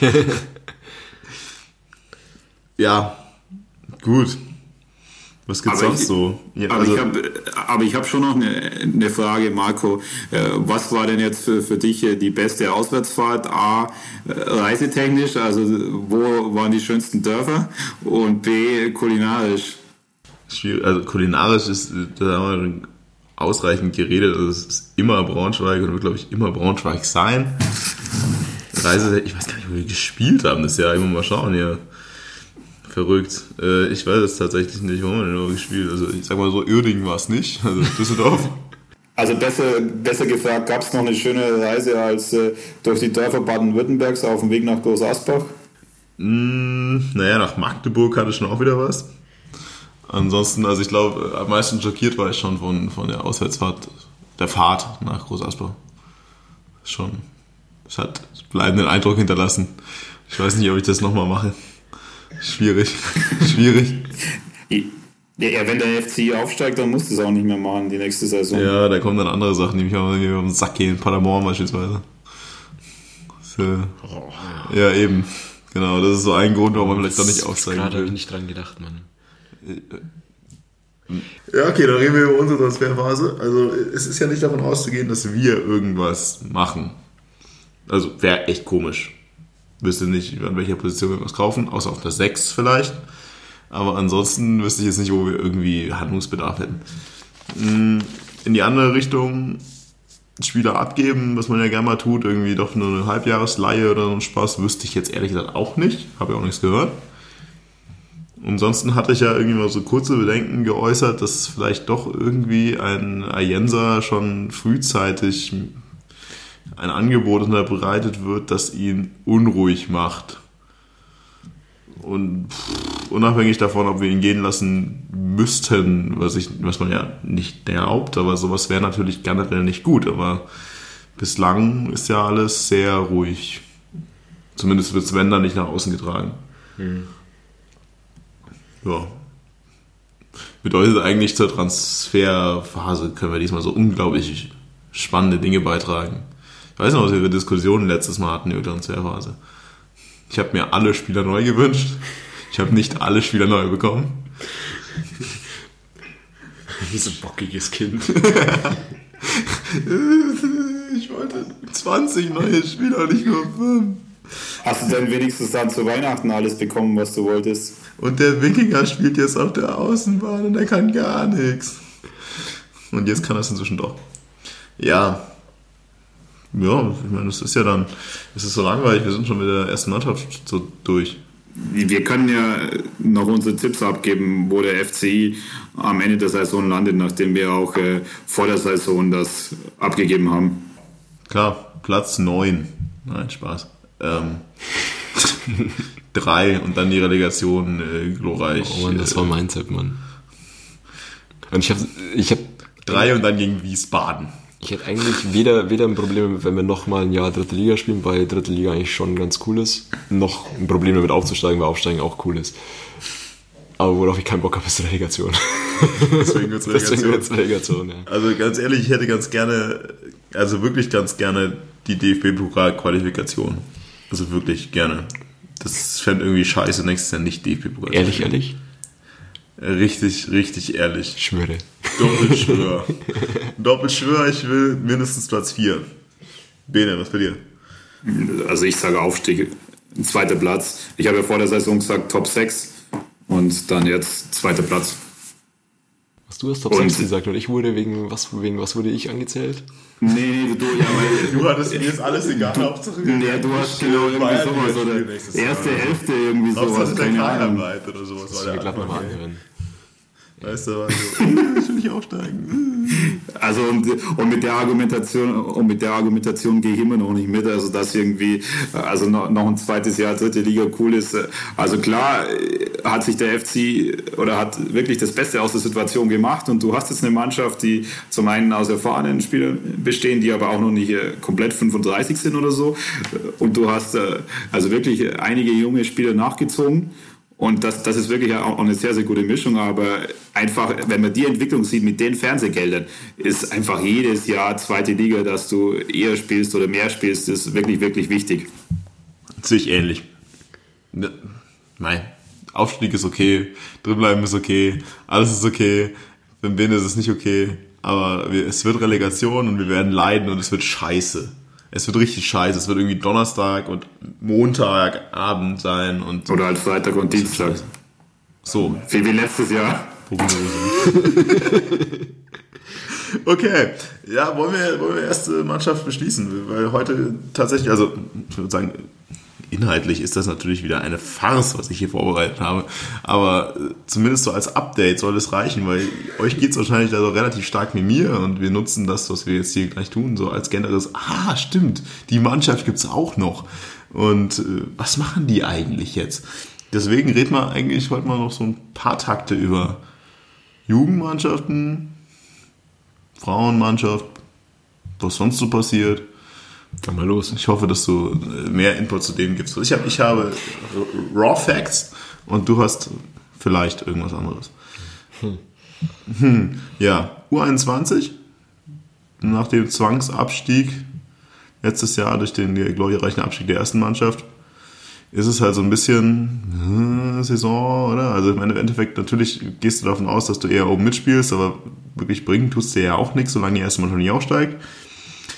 Es wird wohl auch eher wahrscheinlich schwierig, noch aufzusteigen. Also momentan Platz 6, 5 Punkte hinterm Relegationsplatz. Der zweite Platz ist Relegation, wenn ich das richtig verstehe. Allerdings 5 Punkte und ein Spiel. Also sind ein paar Punkte, die da noch irgendwie weg sind. Der erste Platz, direkter Aufstieg, könnte sich schwierig gestalten, weil ich mit Erschrecken feststellen musste, dass sowas wie Pipins Ried irgendwie gefühlt alles gewonnen hat. 22 Spiele sind vorbei, 60 Punkte. Und da deswegen vorher nochmal vielleicht zurück zu, wir haben nicht mal einen Zweierschnitt. Das ist ein Schnitt von irgendwie 2,9 oder so. Also von dem her, okay, Pipis Ried. Keep calm. Viel Spaß nächstes Jahr in der Regionalliga. Ja, also Pipinsi ist ja auch mit abgestiegen. Ähm, und die haben halt auch Ambitionen, da wieder zurückzukommen. Aber Ähm, wie? Also die, die marschieren halt natürlich direkt wieder hoch, das ist schon klar. Ähm, weil was das Thema angeht, Wiederaufstieg über die Relegation, will ich das nicht komplett ausschließen. Also immer vorausgesetzt, man dürfte aufsteigen, aber ähm, weil du in der Bayernliga nie weißt, welche von den anderen Dorfmannschaften da überhaupt äh, den, irgendwie eine Lizenz angemeldet hat für die Regionalliga. Also irgendwie Pullach hat ja auch irgendwie die Bayernliga irgendwie drei Jahre lang in Folge gewonnen und hat aber halt einfach keinen Bock auf Regionalliga gehabt. Ähm, also, keine Ahnung, so tief habe ich mich jetzt auch nicht informiert, wer da wirklich Ambitionen hätte. Und ich meine, Es da stehen solche Knaller wie Deisenhofen und Wasserburg oben, Genau, das sind noch zwei Aufsteiger, also ich weiß nicht, ob die direkt irgendwie... hinter Pipins Ried. Ich, ich habe das Gefühl, du nimmst die Liga irgendwie nicht ernst. Ähm, Wenn es die Möglichkeit gegeben hätte, würden wir schon wieder aufsteigen, aber ähm, ansonsten hat sich halt auch die ganze Mannschaft ja so aufgestellt, dass du eigentlich die komplette A-Jugend, die ja ein sehr guter Jahrgang war, letztes Jahr irgendwie übernommen hast, ähm, gepaart mit ähm, zwei Spieler, die letztes Jahr U21 gespielt haben, wobei Gabriel Weiß ja eigentlich im Profikader ist. Ähm, ja, und dann noch irgendwie drei externe Neuzugänge geholt, wobei dann aber auch wieder Gordon Bücher eigentlich hochgezogen wurde und sich dann schwer verletzt hat. Äh, ich glaube, Marcel Posselt ist auch verletzt und jetzt nur noch irgendwie Mannschaftsbetreuer bei der ersten und dann bleibt irgendwie nur noch irgendwie Mario Götzendörfer übrig, der auch bei uns schon äh, lange U21 gespielt hatte, dann irgendwie ein bisschen durch die Regionalliga und Bayernliga getingelt ist und jetzt auch wieder zurück ist. Ähm, aber halt eigentlich absolute Führungspersonen dazukommen, immer mal wieder irgendwie dann Spieler auch aus der ersten, die dann spielen dürfen, gerade Pentidis hat öfter mal Spielpraxis bekommen. Ja, also ist eine hochtalentierte Mannschaft, der es auch echt nicht schlecht tut, jetzt einfach mal ähm, einfach Spielpraxis im Herrenbereich zu bekommen. Jetzt haben auch, oder zumindest Tim Kraus hat, war im Trainingslager von der ersten Mannschaft mit dabei. Auf jeden Fall lohnt sich da immer mal vorbeizuschauen, weil ich habe gesehen, wir haben in weiß nicht, wie viele Spielen, was hast du gesagt, 22, 21? 22. 22 Spielen haben wir 95 Tore äh, gesehen, also 55 geschossen, 40 bekommen. Das ist schon nicht schlecht, das sind 4,3 Tore pro Spiel. Also es lohnt sich da immer mal vorbeizukommen. Äh, Jedes Mal, wenn ich komme, führen wir komme ich zur zweiten Halbzeit, wir führen zur Halbzeit 3-0 und dann verlieren wir 4-3. Wie wäre es mal vielleicht von Anfang an zu kommen? Dann verlieren wir 7-0. Was haben wir denn davon? Ich komme hier einfach nicht, dann gehen wir mal wieder. Ähm, aber woran liegt es denn, dass du immer zur zweiten Halbzeit kommst? Naja, aber es- diese Spiele meistens so ein bisschen um die Mittagszeit stattfinden und ich dann meistens Und, ja, und du dir den Eintritt sparen willst. Das ist das nächste, was ich gerade noch als, äh, als Lifehack verbrauchen wollte. Also wer nach der 20. Minute kommt, der muss nicht mal mehr den 1 Euro Dauerkarteneintritt zahlen, weil da keiner mehr in der Kasse sitzt. Also überlegt euch mal, wenn der 1 Euro bisher das Hindernis war, tut es so und geht einfach später rein. Vielleicht sollten wir auch noch eine Serie aufmachen, Schanze-Zeitspiel, Markus Lifehacks. Ja. Lifehacks.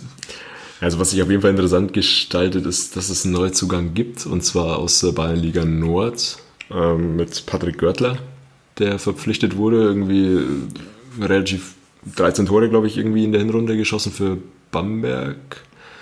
Ähm, was insofern interessant, also irgendwie auch in der Pressemitteilung steht mehr oder weniger, ja, er versucht hier in Ingolstadt eine Profikarriere einzuschlagen.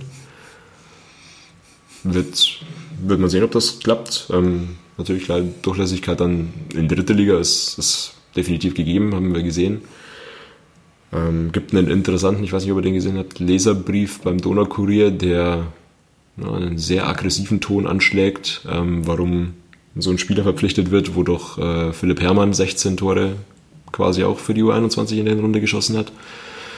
Ähm, sowas druckt der Donaukurier natürlich auch gerne ab, was ja schon wieder ein bisschen Unruhe reinbringt. Hat das deine Mutter geschrieben, oder? Das ist nicht, Was ist denn das? also, Äh, Konkurrenz und Scheiß. ja, also, ich weiß jetzt auch nicht, wie man das genau zusammenbringt, dass man halt einfach einen anderen talentierten Spieler auch noch verpflichtet. Aber, ja. Eine Frechheit, da wird für die Zukunft aufgebaut. Sowas will ich hier gar nicht sehen. Ja, wir können den mal in den Shownotes noch verlinken, dann, Mach das mal. um hier noch ein bisschen mehr Unruhe reinzubringen. Unruhe, das finde ich gut. Also, ja, Philipp Herrmann, also 16 Tore muss man auf jeden Fall hervorheben. Aber, ja, weiß auch nicht, ob das in jeder Liga so, so klappt. Muss auf jeden Fall auch noch ein bisschen nach hinten arbeiten, dazulernen. Ähm, schauen wir mal, genau. So, das war eigentlich alles, was ich mir so irgendwie grob Das notiert ist, hatte. das ist fünfmal so viel, wie ich dachte. Danke. Ja, U- U19, jetzt kommt wieder mein unglaublich toller Part. U19 immer noch A-Jugend-Bundesliga, letztes Jahr Klassenerhalt. Du hast gerade schon mal angekündigt, dass der Großteil der A-Jugend in der U21 auch gegangen ist. Und deswegen jetzt auch einen großen Teil der letztjährigen B-Jugend höchstwahrscheinlich dann hier mitspielt. Nick einfach oder schüttel den Kopf. Das reicht mir vollkommen. Ja, deswegen auch hier dieses Jahr Ziel, ja, wahrscheinlich nichts anderes als Klassenerhalt. Und dafür sieht es ja jetzt mal gar nicht so verkehrt aus. 14 Spieler von 26 sind durch. Achter mit sechs Punkten Vorsprung auf den äh, Abstiegsplatz, den ersten. Der ah, leider Gottes äh, gerade Augsburg ist. Das wäre natürlich schade. Das gönnt natürlich niemand einem Augsburger Verein, dass die absteigen. Nee. Nee, Das wäre das wirklich, nichts. auch für die Region wäre das fatal. Das, das wäre wirklich, das ist wie bei, bei naja, ich nenne es nicht. Ähm, ja, nach oben geht nichts, also da wollen wir uns auch nichts vormachen. 15 Punkte haben wir auf Platz 8 und äh, der erste Platz, den belegt Stuttgart mit 33 Punkten. Das ist ähnlich, äh, naja, nicht ganz so hart wie Pipin Zugis, aber es ist auch schon mal nicht so verkehrt, was die Punktzahl angeht. Aber ja, Bene nickt währenddessen so ein bisschen ein. Ich hoffe, euch geht es nicht genauso. Äh, was? Hallo? Wie? Äh, ja, ansonsten gibt es natürlich mehr zu sagen als, äh, naja, Klassenerhalt äh, ist das Ziel und es gibt schlimmere Aussichtslagen, Ausgangslagen als das. Ja, ich glaube, du hast es auch ganz gut eingeschätzt. Also man darf halt nicht den Fehler machen und irgendwie die letztjährige Saison da irgendwie als Maßstab ranziehen, weil die halt einfach von vorne bis hinten perfekt gelaufen ist, würde ich sagen, für, für die Ingolstädter Mittel im, im Nachwuchsbereich.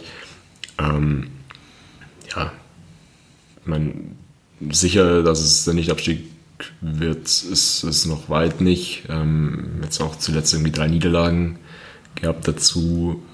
Habe ich, ich habe auch nicht so viele Spiele gesehen, muss ich dazu sagen, aber ähm, das Gefühl, dass die Offensive doch vielleicht etwas ungefährlich ist, ähm, wird sicherlich noch relativ schwierig. Ähm, die, auch die Restrunde, aber immerhin Augsburg geschlagen. Was ist mehr?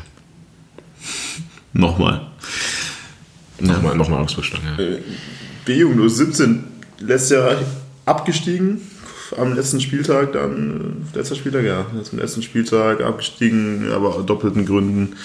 Und dieses Jahr deswegen um Wiederaufstieg bemüht. Sieht eigentlich auch verdammt, also wenn man keine Konkurrenten hätte, dann sähe es ja auch verdammt gut aus. Wenn ich richtig informiert bin, ist leider nur der erste Platz ein Aufstiegsplatz. Richtig, ja. 14 Spiele sind vorbei, 32 Punkte, also doch deutlich über dem Zweierschnitt. Leider Gottes gibt es einen Verein, der 1860 München heißt, ganz oben steht und sich dachte, ach komm, 14 Spiele, 14 Siege klingt eigentlich einer ganz guten Idee. Und entsprechend sind wir trotz 32 Punkten 10 Punkte hinter dem ersten Platz. Nach unten ist, äh, ja, da passiert gar nichts mehr. 21 Punkte auf dem Abstiegsrelegationsplatz. An dem er sieht die Saison, obwohl sie ja punkttechnisch extrem gut aussieht, eigentlich damit schon, ja, ja leider. Durchaus. Leider Gottes, wie du sagst, genau. Also 10 Punkte Rückstand ist halt schon eine Menge Holz. Das direkte Duell gegen 60 dann noch 3-0 verloren wo du dann die Möglichkeit gehabt hättest, irgendwie schon so ein paar Punktverluste, die irgendwie davor schon unglücklich waren, nochmal irgendwie auszumerzen. Aber es scheint auch so, ähm, dass der Jahrgang von 60 da einfach zu stark ist, nachdem wir es irgendwie die letzten Jahre immer irgendwie geschafft haben, ihnen den, den Aufstieg da zu, zu vermiesen, ähm, wird da wohl dieses Jahr nichts vorbeiführen was dummerweise dann auch Auswirkungen hat auf die U16, weil, also auch da verbessere mich für mein Halbwissen, aber U16 abgestiegen, weil die U17 abgestiegen ist letztes Jahr. Also auch da ein Zwangsabstieg mit U21 und das ja, verhindert jetzt quasi noch den direkten Wiederaufstieg, weil ja. auch da sieht es gut aus, 14 Spiele vorbei, 29 Punkte auf Platz 2, nur drei Punkte in dem ersten. Der zweite wäre da ein Relegationsplatz. Bedeutet aber, bringt keinem irgendwas, sondern die erste Mannschaft nicht aufsteigt. Und das wird höchstwahrscheinlich nicht passieren, da 60 im Weg ist. Bedeutet auch hier super Bild, super Tabellenplatz, extrem gute Punktausbeute. Aber wird am Ende des Tages nicht reichen, um eine Liga aufzusteigen. Viel mehr kann ich wahrscheinlich genau wie du dazu nicht sagen. Das ist übrigens die B-Jugend-Landesliga. Richtig. korrekt, korrekt. Ja, Gut. Wo sind wir sonst so? Ich denke, wir können, also wir sollten auf jeden Fall noch über die Frauen sprechen, weil das eigentlich der höchstklassigste neben der A-Jugend-Bundesliga ist. Zweite Liga letztes Jahr auch gestiegen, letzte Saison. Genau. Auch deshalb jetzt, also primär natürlich erstmal um den Klassenerhalt. Man hofft natürlich immer auf mehr, aber erstmal geht es darum, eine Klasse zu halten. Auch da 14 Spiele von 26 durch, also noch 14 Mannschaften in der Liga. Und bislang ist es ja, ein ähnliches Bild wie bei der, bei der U19 eigentlich. Also schon im Mittelfeld der Tabelle positioniert, aber nach unten auch nicht so gigantisch weit weg. Also siebter mit vier Punkten Abstieg auf den ersten äh, Abstieg Abstand auf den ersten Abstiegsplatz. Bedeutet soll komplett aber natürlich äh, noch nicht aller Tage Abend.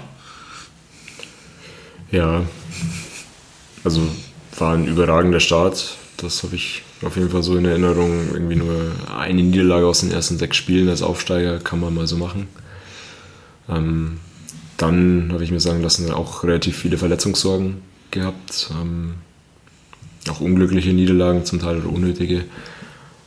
Ähm, ja, und jetzt irgendwie nur oder vier Niederlagen in Folge. Ich glaube, jetzt dann ein, ein Sieg zum Abschluss nochmal. Ja, also auch das, glaube ich, ist, wird noch eine ziemlich harte Restsaison, wo die Mädels auf jeden Fall auch irgendwie Unterstützung gebrauchen können. Ähm, Gerade weil es auch die einzige Mannschaft ist, die im MTV-Stadion spielt. Ich weiß nicht, wann ihr zuletzt im MTV-Stadion wart, aber ähm, bei mir war das irgendwie schon, weiß ich nicht, sieben Jahre oder was her, ähm, bevor ich die Saison dann wieder reingegangen bin, ist auch mal wieder eine interessante Erfahrung, ähm, wen das interessiert. Heimspiele sind immer sonntags, entweder um 11 Uhr oder um 14 Uhr. Kann man mal machen. Um 11 Uhr. Schwierig. nee, aber MTV ist cool. Also MTV ist wirklich länger. Also es war auch damals, ich glaube, die zweite Mannschaft natürlich, das letzte Mal, als ich da drin war. Ja. Also ein bisschen mehr. Ja, also da, wir sind positiv, aber natürlich die Gefahr, vier Punkte aus zwölf Spielen zu verlieren, das ist natürlich immer da. Wir sind natürlich, wie ihr uns kennt, natürlich komplett positiv eingestellt und da kann ja auch nichts schief gehen. Vielleicht zumindest der Vollständigkeit halber, die zweite Frauenmannschaft in der Bayernliga steht auf dem Abstiegsplatz. Allerdings nur zwei Punkte hinter dem Relegation, äh, Relegationsplatz, hinter dem ersten Nicht-Abstiegsplatz, hinter Fürth. Zwei Spiele sind durch, zehn Punkte bisher. Ähm, also mittendrin. Auch da ordentlicher Kampf. Aber zwei Punkte auf Fürth sollte gehen. Einmal gegen Fürth gewinnen. Schauen wir. Ja, zu E-Sports kann man leider nichts sagen, weil irgendwie gibt es ja anscheinend auch keine, keine so wirklich offizielle, keinen offiziellen Spielbetrieb mehr. Auch wenn der Martin unglaublich gerne jetzt zu E-Sports was gesagt hätte. Ich Aber zu nicht. Futsal. Ich dachte, wir haben irgendwie noch E-Sportler bei uns, aber ich Ja, weiß nicht, wo ich da, also zumindest nicht an der VBL, also keine Ahnung, aber muss uns die Steffi irgendwann mal erklären. Gruppe, ja. Äh, Futsal.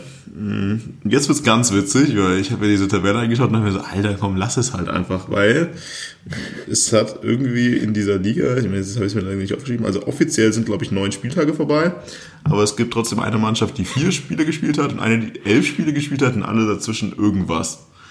Was jetzt dazu führt, dass man eigentlich nicht viel drauf geben sollte, wie viele Spiele vorbei sind. Ich kann euch nur sagen, dass der FC Ingolstadt nach neun Spieltagen sechs Punkte hat und es trotzdem schafft, damit nicht auf einem Abstiegsplatz zu sein, weil es Mannschaften gibt, die einfach viel weniger Spiele gespielt haben. Ja, fragt mich nicht. Nürnberg ist auf jeden Fall Erster mit 25 Punkten, das ist doch ein ganzes Stück weg. Vielleicht das eine Mysterium, über das wir vielleicht noch nie geredet haben, ist, äh, wir sind letztes Jahr aufgestiegen, obwohl wir eigentlich nicht auf dem Aufstiegsplatz waren, inklusive Grün-Weiß, weil Grün-Weiß spielt auch mit uns in dieser Liga. Ja, also ich finde das ganze Ligensystem im Futsal finde ich hervorragend gelöst. Und also auch, auch die Mannschaften, die da einfach mitkicken, sind teilweise einfach von Namen her schon einfach so geil. Atletico Erlangen finde ich überragend. Und die Beton Boys München, super. Also, Ja, das FC Ingolstadt und Grün-Weiß Ingolstadt wirklich das Langweiligste, was da so mitspielt. Und also Allgäu, irgendwas noch dabei, oder? Das weiß ich auch nicht genau. Ich, was ich auch ganz witzig finde, ist, wenn, wir, wenn man da auf, welcher Seite war ich denn da? Auf irgendeiner von diesen einschlägigen Fußballseiten steht dann auch, warum auch immer, Bayernliga Oberpfalz da, wo ich mir jetzt nicht sicher war, ob das ein Druckfehler ist oder wirklich, weil aus dieser ganzen Liga spielt eine oberpfälzische Mannschaft mit, und das ist Regensburg. Der Rest kommt aus Oberbayern und und drei Mannschaften aus Ingolstadt. ja, drei Mannschaften in Ingolstadt, irgendwie drei aus München, eine aus Allgäu und dann noch Nürnberg und Erlangen. Aber, keine Ahnung, und irgendwie heißt die Liga diesmal nicht mehr Copa del Oberbayern oder sowas. Aber das fand ich auch extrem schön letztes Jahr. Diesmal ist es einfach eine Bayernliga. Mm, Ja, ich weiß nicht, was ich davon halten soll. Was, du, du grinst und winkst. Ja, ich hätte ja auch noch erwartet, dass die zumindest einen Sponsor hat oder so. Typico irgendwas Liga. Ja, wobei so, keine Ahnung, in so, so eine Hallen, so eine Mehrzweckhalle oder sowas. Das ist ja auch total schön. Ich meine, allein das, wer spielt aus Ingolstadt noch mit Fatih Spor? Fatih spielt er. Fatih Spor. Ja, das, da kann der Kaya mal mitspielen. Ja, schön. Nee, keine Ahnung. Also kein Mensch wird aus dieser Liga schlau. Also der FC Ingolstadt ist, also steht wirklich denkbar schlecht, auch wenn sie Achter sind von zehn Mannschaften und nur der letzte absteigt, sind es halt einfach aus neun Spielen sechs Punkten. Zehn sogar schon. Aus zehn inzwischen schon. Ah ja, stimmt, das ist ja, es ist ja Winterpause und äh, Futsal spielt weiter. Also es steht einfach nicht gut und die Mannschaften, die dahinter stehen, mein letzter Stand war Grün-Weiß und Erlangen haben halt auch einfach deutlich weniger Spiele als wir. Von dem her könnte es theoretisch sein, dass wir nächstes Jahr wieder Copa del Oberbayern spielen. Oder wie auch immer das hieß. Und Wer weiß, vielleicht steigt mal auch als Achter auf in der, in der Futsal-Liga. Ja, nachdem wir letztes Jahr als Dritter aufgestiegen sind, inklusive Grün-Weiß, oder das war, steigt man da vielleicht auch als Siebter wieder ab. Das könnte natürlich auch sein. Ja, also ihr merkt schon, wir sind äh, da noch weniger versiert als bei U16.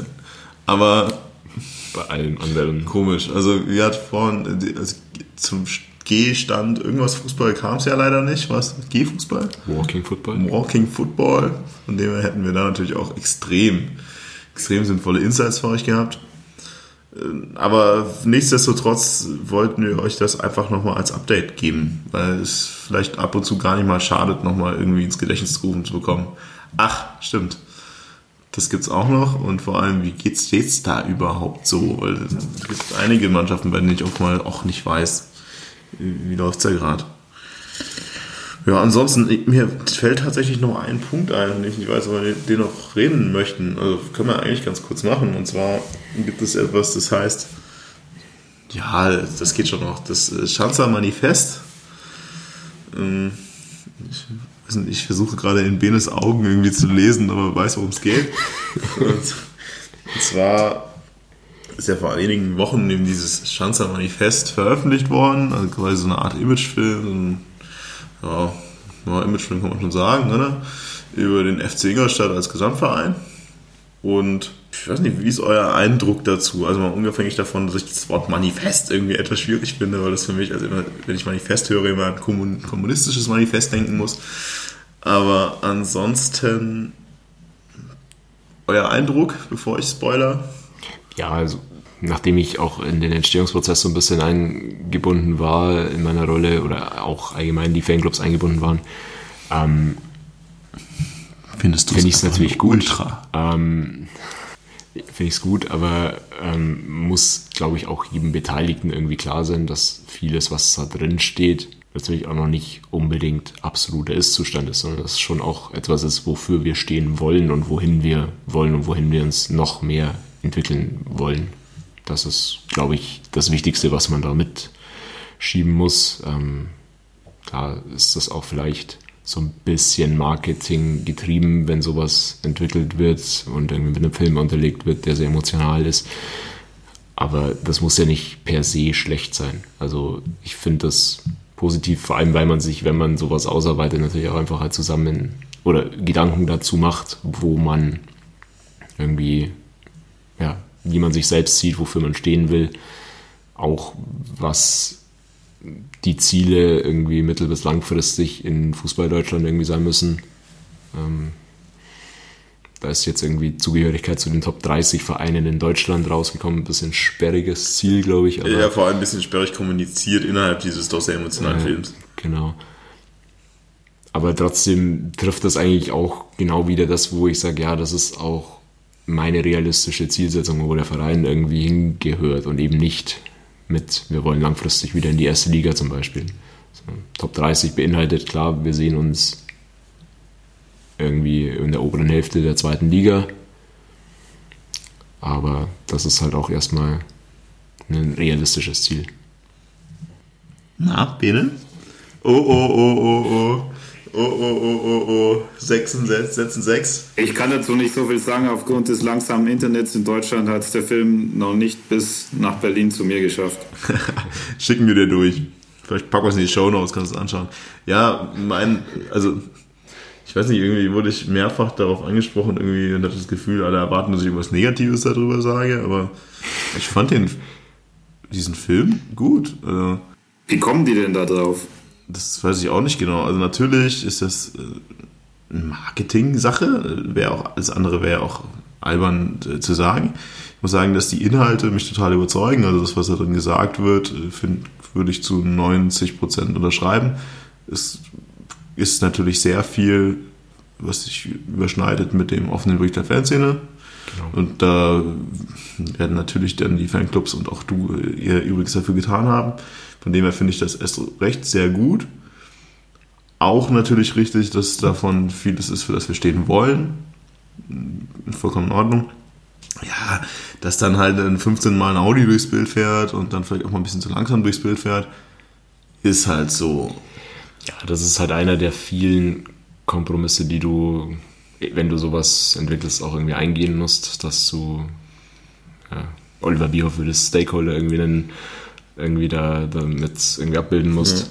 Ja, das ist auch- das auch okay, das- spiegelt halt auch einfach ja, die Situation eines modernen Fußballvereins irgendwie wieder, dass es halt einfach sehr viele Interessensgruppen das, zumindest das gibt. ist ja auch total okay und ich meine, es ist ja auch so kommuniziert als starke Partner der Region, was mich halt so ein bisschen, was ich ein bisschen schade finde, ist, dass halt in dem Moment vielleicht dann zu wenige sind, dass vielleicht auch ein paar Mittelständler noch vielleicht gewünscht hätte, die dann irgendwie da auftauchen in dem Moment und nicht eben nur Audi und dann kommt kurz ein Puma-Trikot ins Bild.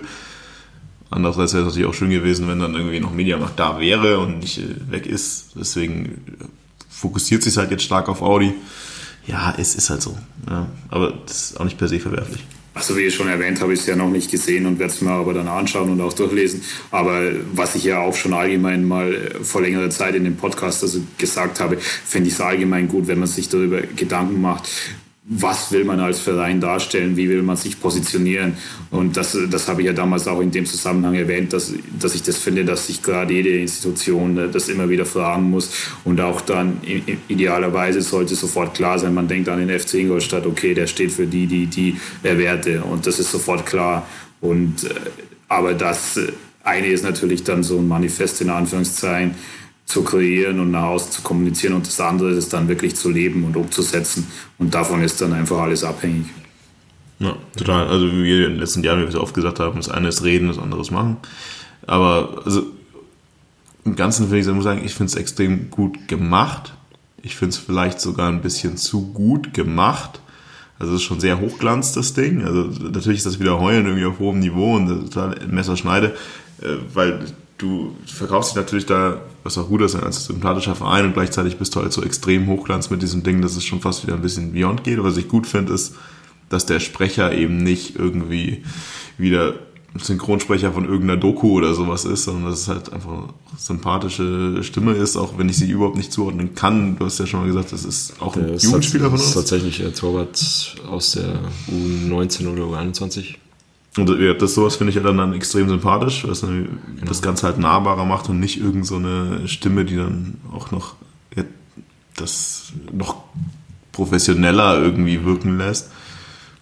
Bildsprache finde ich extrem gut. Ich finde die Inhalte super. Also ja, habe ich, find, also ich finde schon auch irgendwie geil, dass da irgendwie die Szene drin ist, wo irgendwie Fatih Kaya da irgendwie dem, dem anderen irgendwie fast das, Bein, Bein durchtritt. Genau, nee, irgendwie halt das Bein in den Brustkorb tritt oder so. Ja. das ist gewagt, finde ich auf jeden Fall. Aber, ähm, ja, ja aber halt was mir halt auch aufgefallen ist beim, bei Ausarbeitung von dem Ding ist, dass halt einfach viele Elemente aus dem offenen Brief von Haus aus da reingeflossen sind und das macht mir schon irgendwie Mut, dass die handelnden Personen auch verstanden haben, was was wir als Fans da irgendwie gefordert haben. Also dass es nicht erst auf unser Drängen hin reingekommen ist, sondern dass es eigentlich schon mehr oder weniger da seinen Platz hatte und auch so, dass ich sage, ich, ich habe das Gefühl, es ist angekommen. Genau, ja. das finde ich gut. Was ich dann auf der anderen Seite wieder ein bisschen ja, schade finde, ist dann, wie es dann kommuniziert wird, wenn es irgendwie halt man hat ein super Bild, man, äh, man hat einen super Film, man hat das Manifest dazu und dann gibt es halt die Pressemitteilung, die dann irgendwie heißt, der FCI entwickelt seine Marke weiter. Weiß das geht nicht, genau das, das hätte man vielleicht genau, einfach, ja. einfach glücklicher formulieren können, aber das sind Kleinigkeiten. Genau. Ja, wobei das dann auch wieder die Kleinigkeiten sind, die sowas halt unglaubwürdig machen, aber wobei wir uns hier alle nicht vor, nicht vormachen müssen, dass das halt alles das Business ist, wie es ist und deswegen auch äh, komplett verständlich ist. Also natürlich ist da dann so die Frage, es fehlt irgendwie das Fingerspitzengefühl, das so zu kommunizieren. Andererseits muss ich sagen, also ich finde das echt gut. Äh, selten, dass ich sowas über so komische Imagefilme sage, aber ich finde es echt gut. Ja, der Name Manifest, das ist vielleicht ein bisschen ein bisschen viel gelabert, ein bisschen wenig äh, weiß bisschen gebracht, das ist vielleicht ein bisschen over the top, aber ansonsten finde ich das Ding schön kann mich da zu größten Teilen identifizieren und deswegen Daumen hoch. Habt ihr gut gemacht. Marco approved. Marco approved, ja. Ja gut. Dann haben wir wieder ewig gelabert. Kennt er ja inzwischen schon das Spiel. Ging doch ganz schnell. Aber dann sind wir durch. Und ich gehe mal davon aus, dass wir uns das nächste Mal hören, wenn die ersten paar Spiele der der Restrunde durch sind. Da müssen wir immer gucken, wie wir das machen, weil ich bin auch irgendwann mal nicht da. Deswegen mal schauen, wann wir das nächste Mal hören. Also es wird jetzt wohl nichts mehr in der Winterpause. Wäre auch komisch, wir wissen auch nicht, wo wir reden sollen, außer es wird der Trainer entlassen oder Jensa verkauft. Über Testspiele. Oder der Bene kauft sich ein neues Headset oder sowas. Das könnte man auch nochmal announcen. Ansonsten wünsche ich geruhsame Transferphase, auf der nichts Negatives mal passiert. Weitere bedeutungslose Testspiele, aus denen wir viele tolle Insights ziehen. Mit aber hoffentlich trotzdem einem Sieg gegen Jan Regensburg. Mit so einem lockerflockigen 7-8-0 und ein Krause tritt irgendwen raus aus dem Regensburger Kader. Hat er nicht gesagt. Also jetzt bitte, jetzt wollen wir nicht zu Verletzungen aufrufen. Hab ich was Verletzung gesagt? Nur raustreten. Ey, das ist Teil unseres Manifests. Das stimmt, das ist da drin, das ist Schanzer DNA. Und wenn man versucht, den Ball auf der Linie reinzuhauen, ist es okay. Na dann. Bis dann würde ich sagen, verdaut das mal alles, was wir gelabert haben. Ansonsten, wenn ihr es noch nicht getan habt, hört euch die Maxi Meister Doppelsonderfolge an. Die sei ich immer noch sehr ins Herz gelegt. Und sonst hören wir uns einfach in ein paar Wochen wieder. Servus. Servus. Servus. Der Typ war aber gut in Form.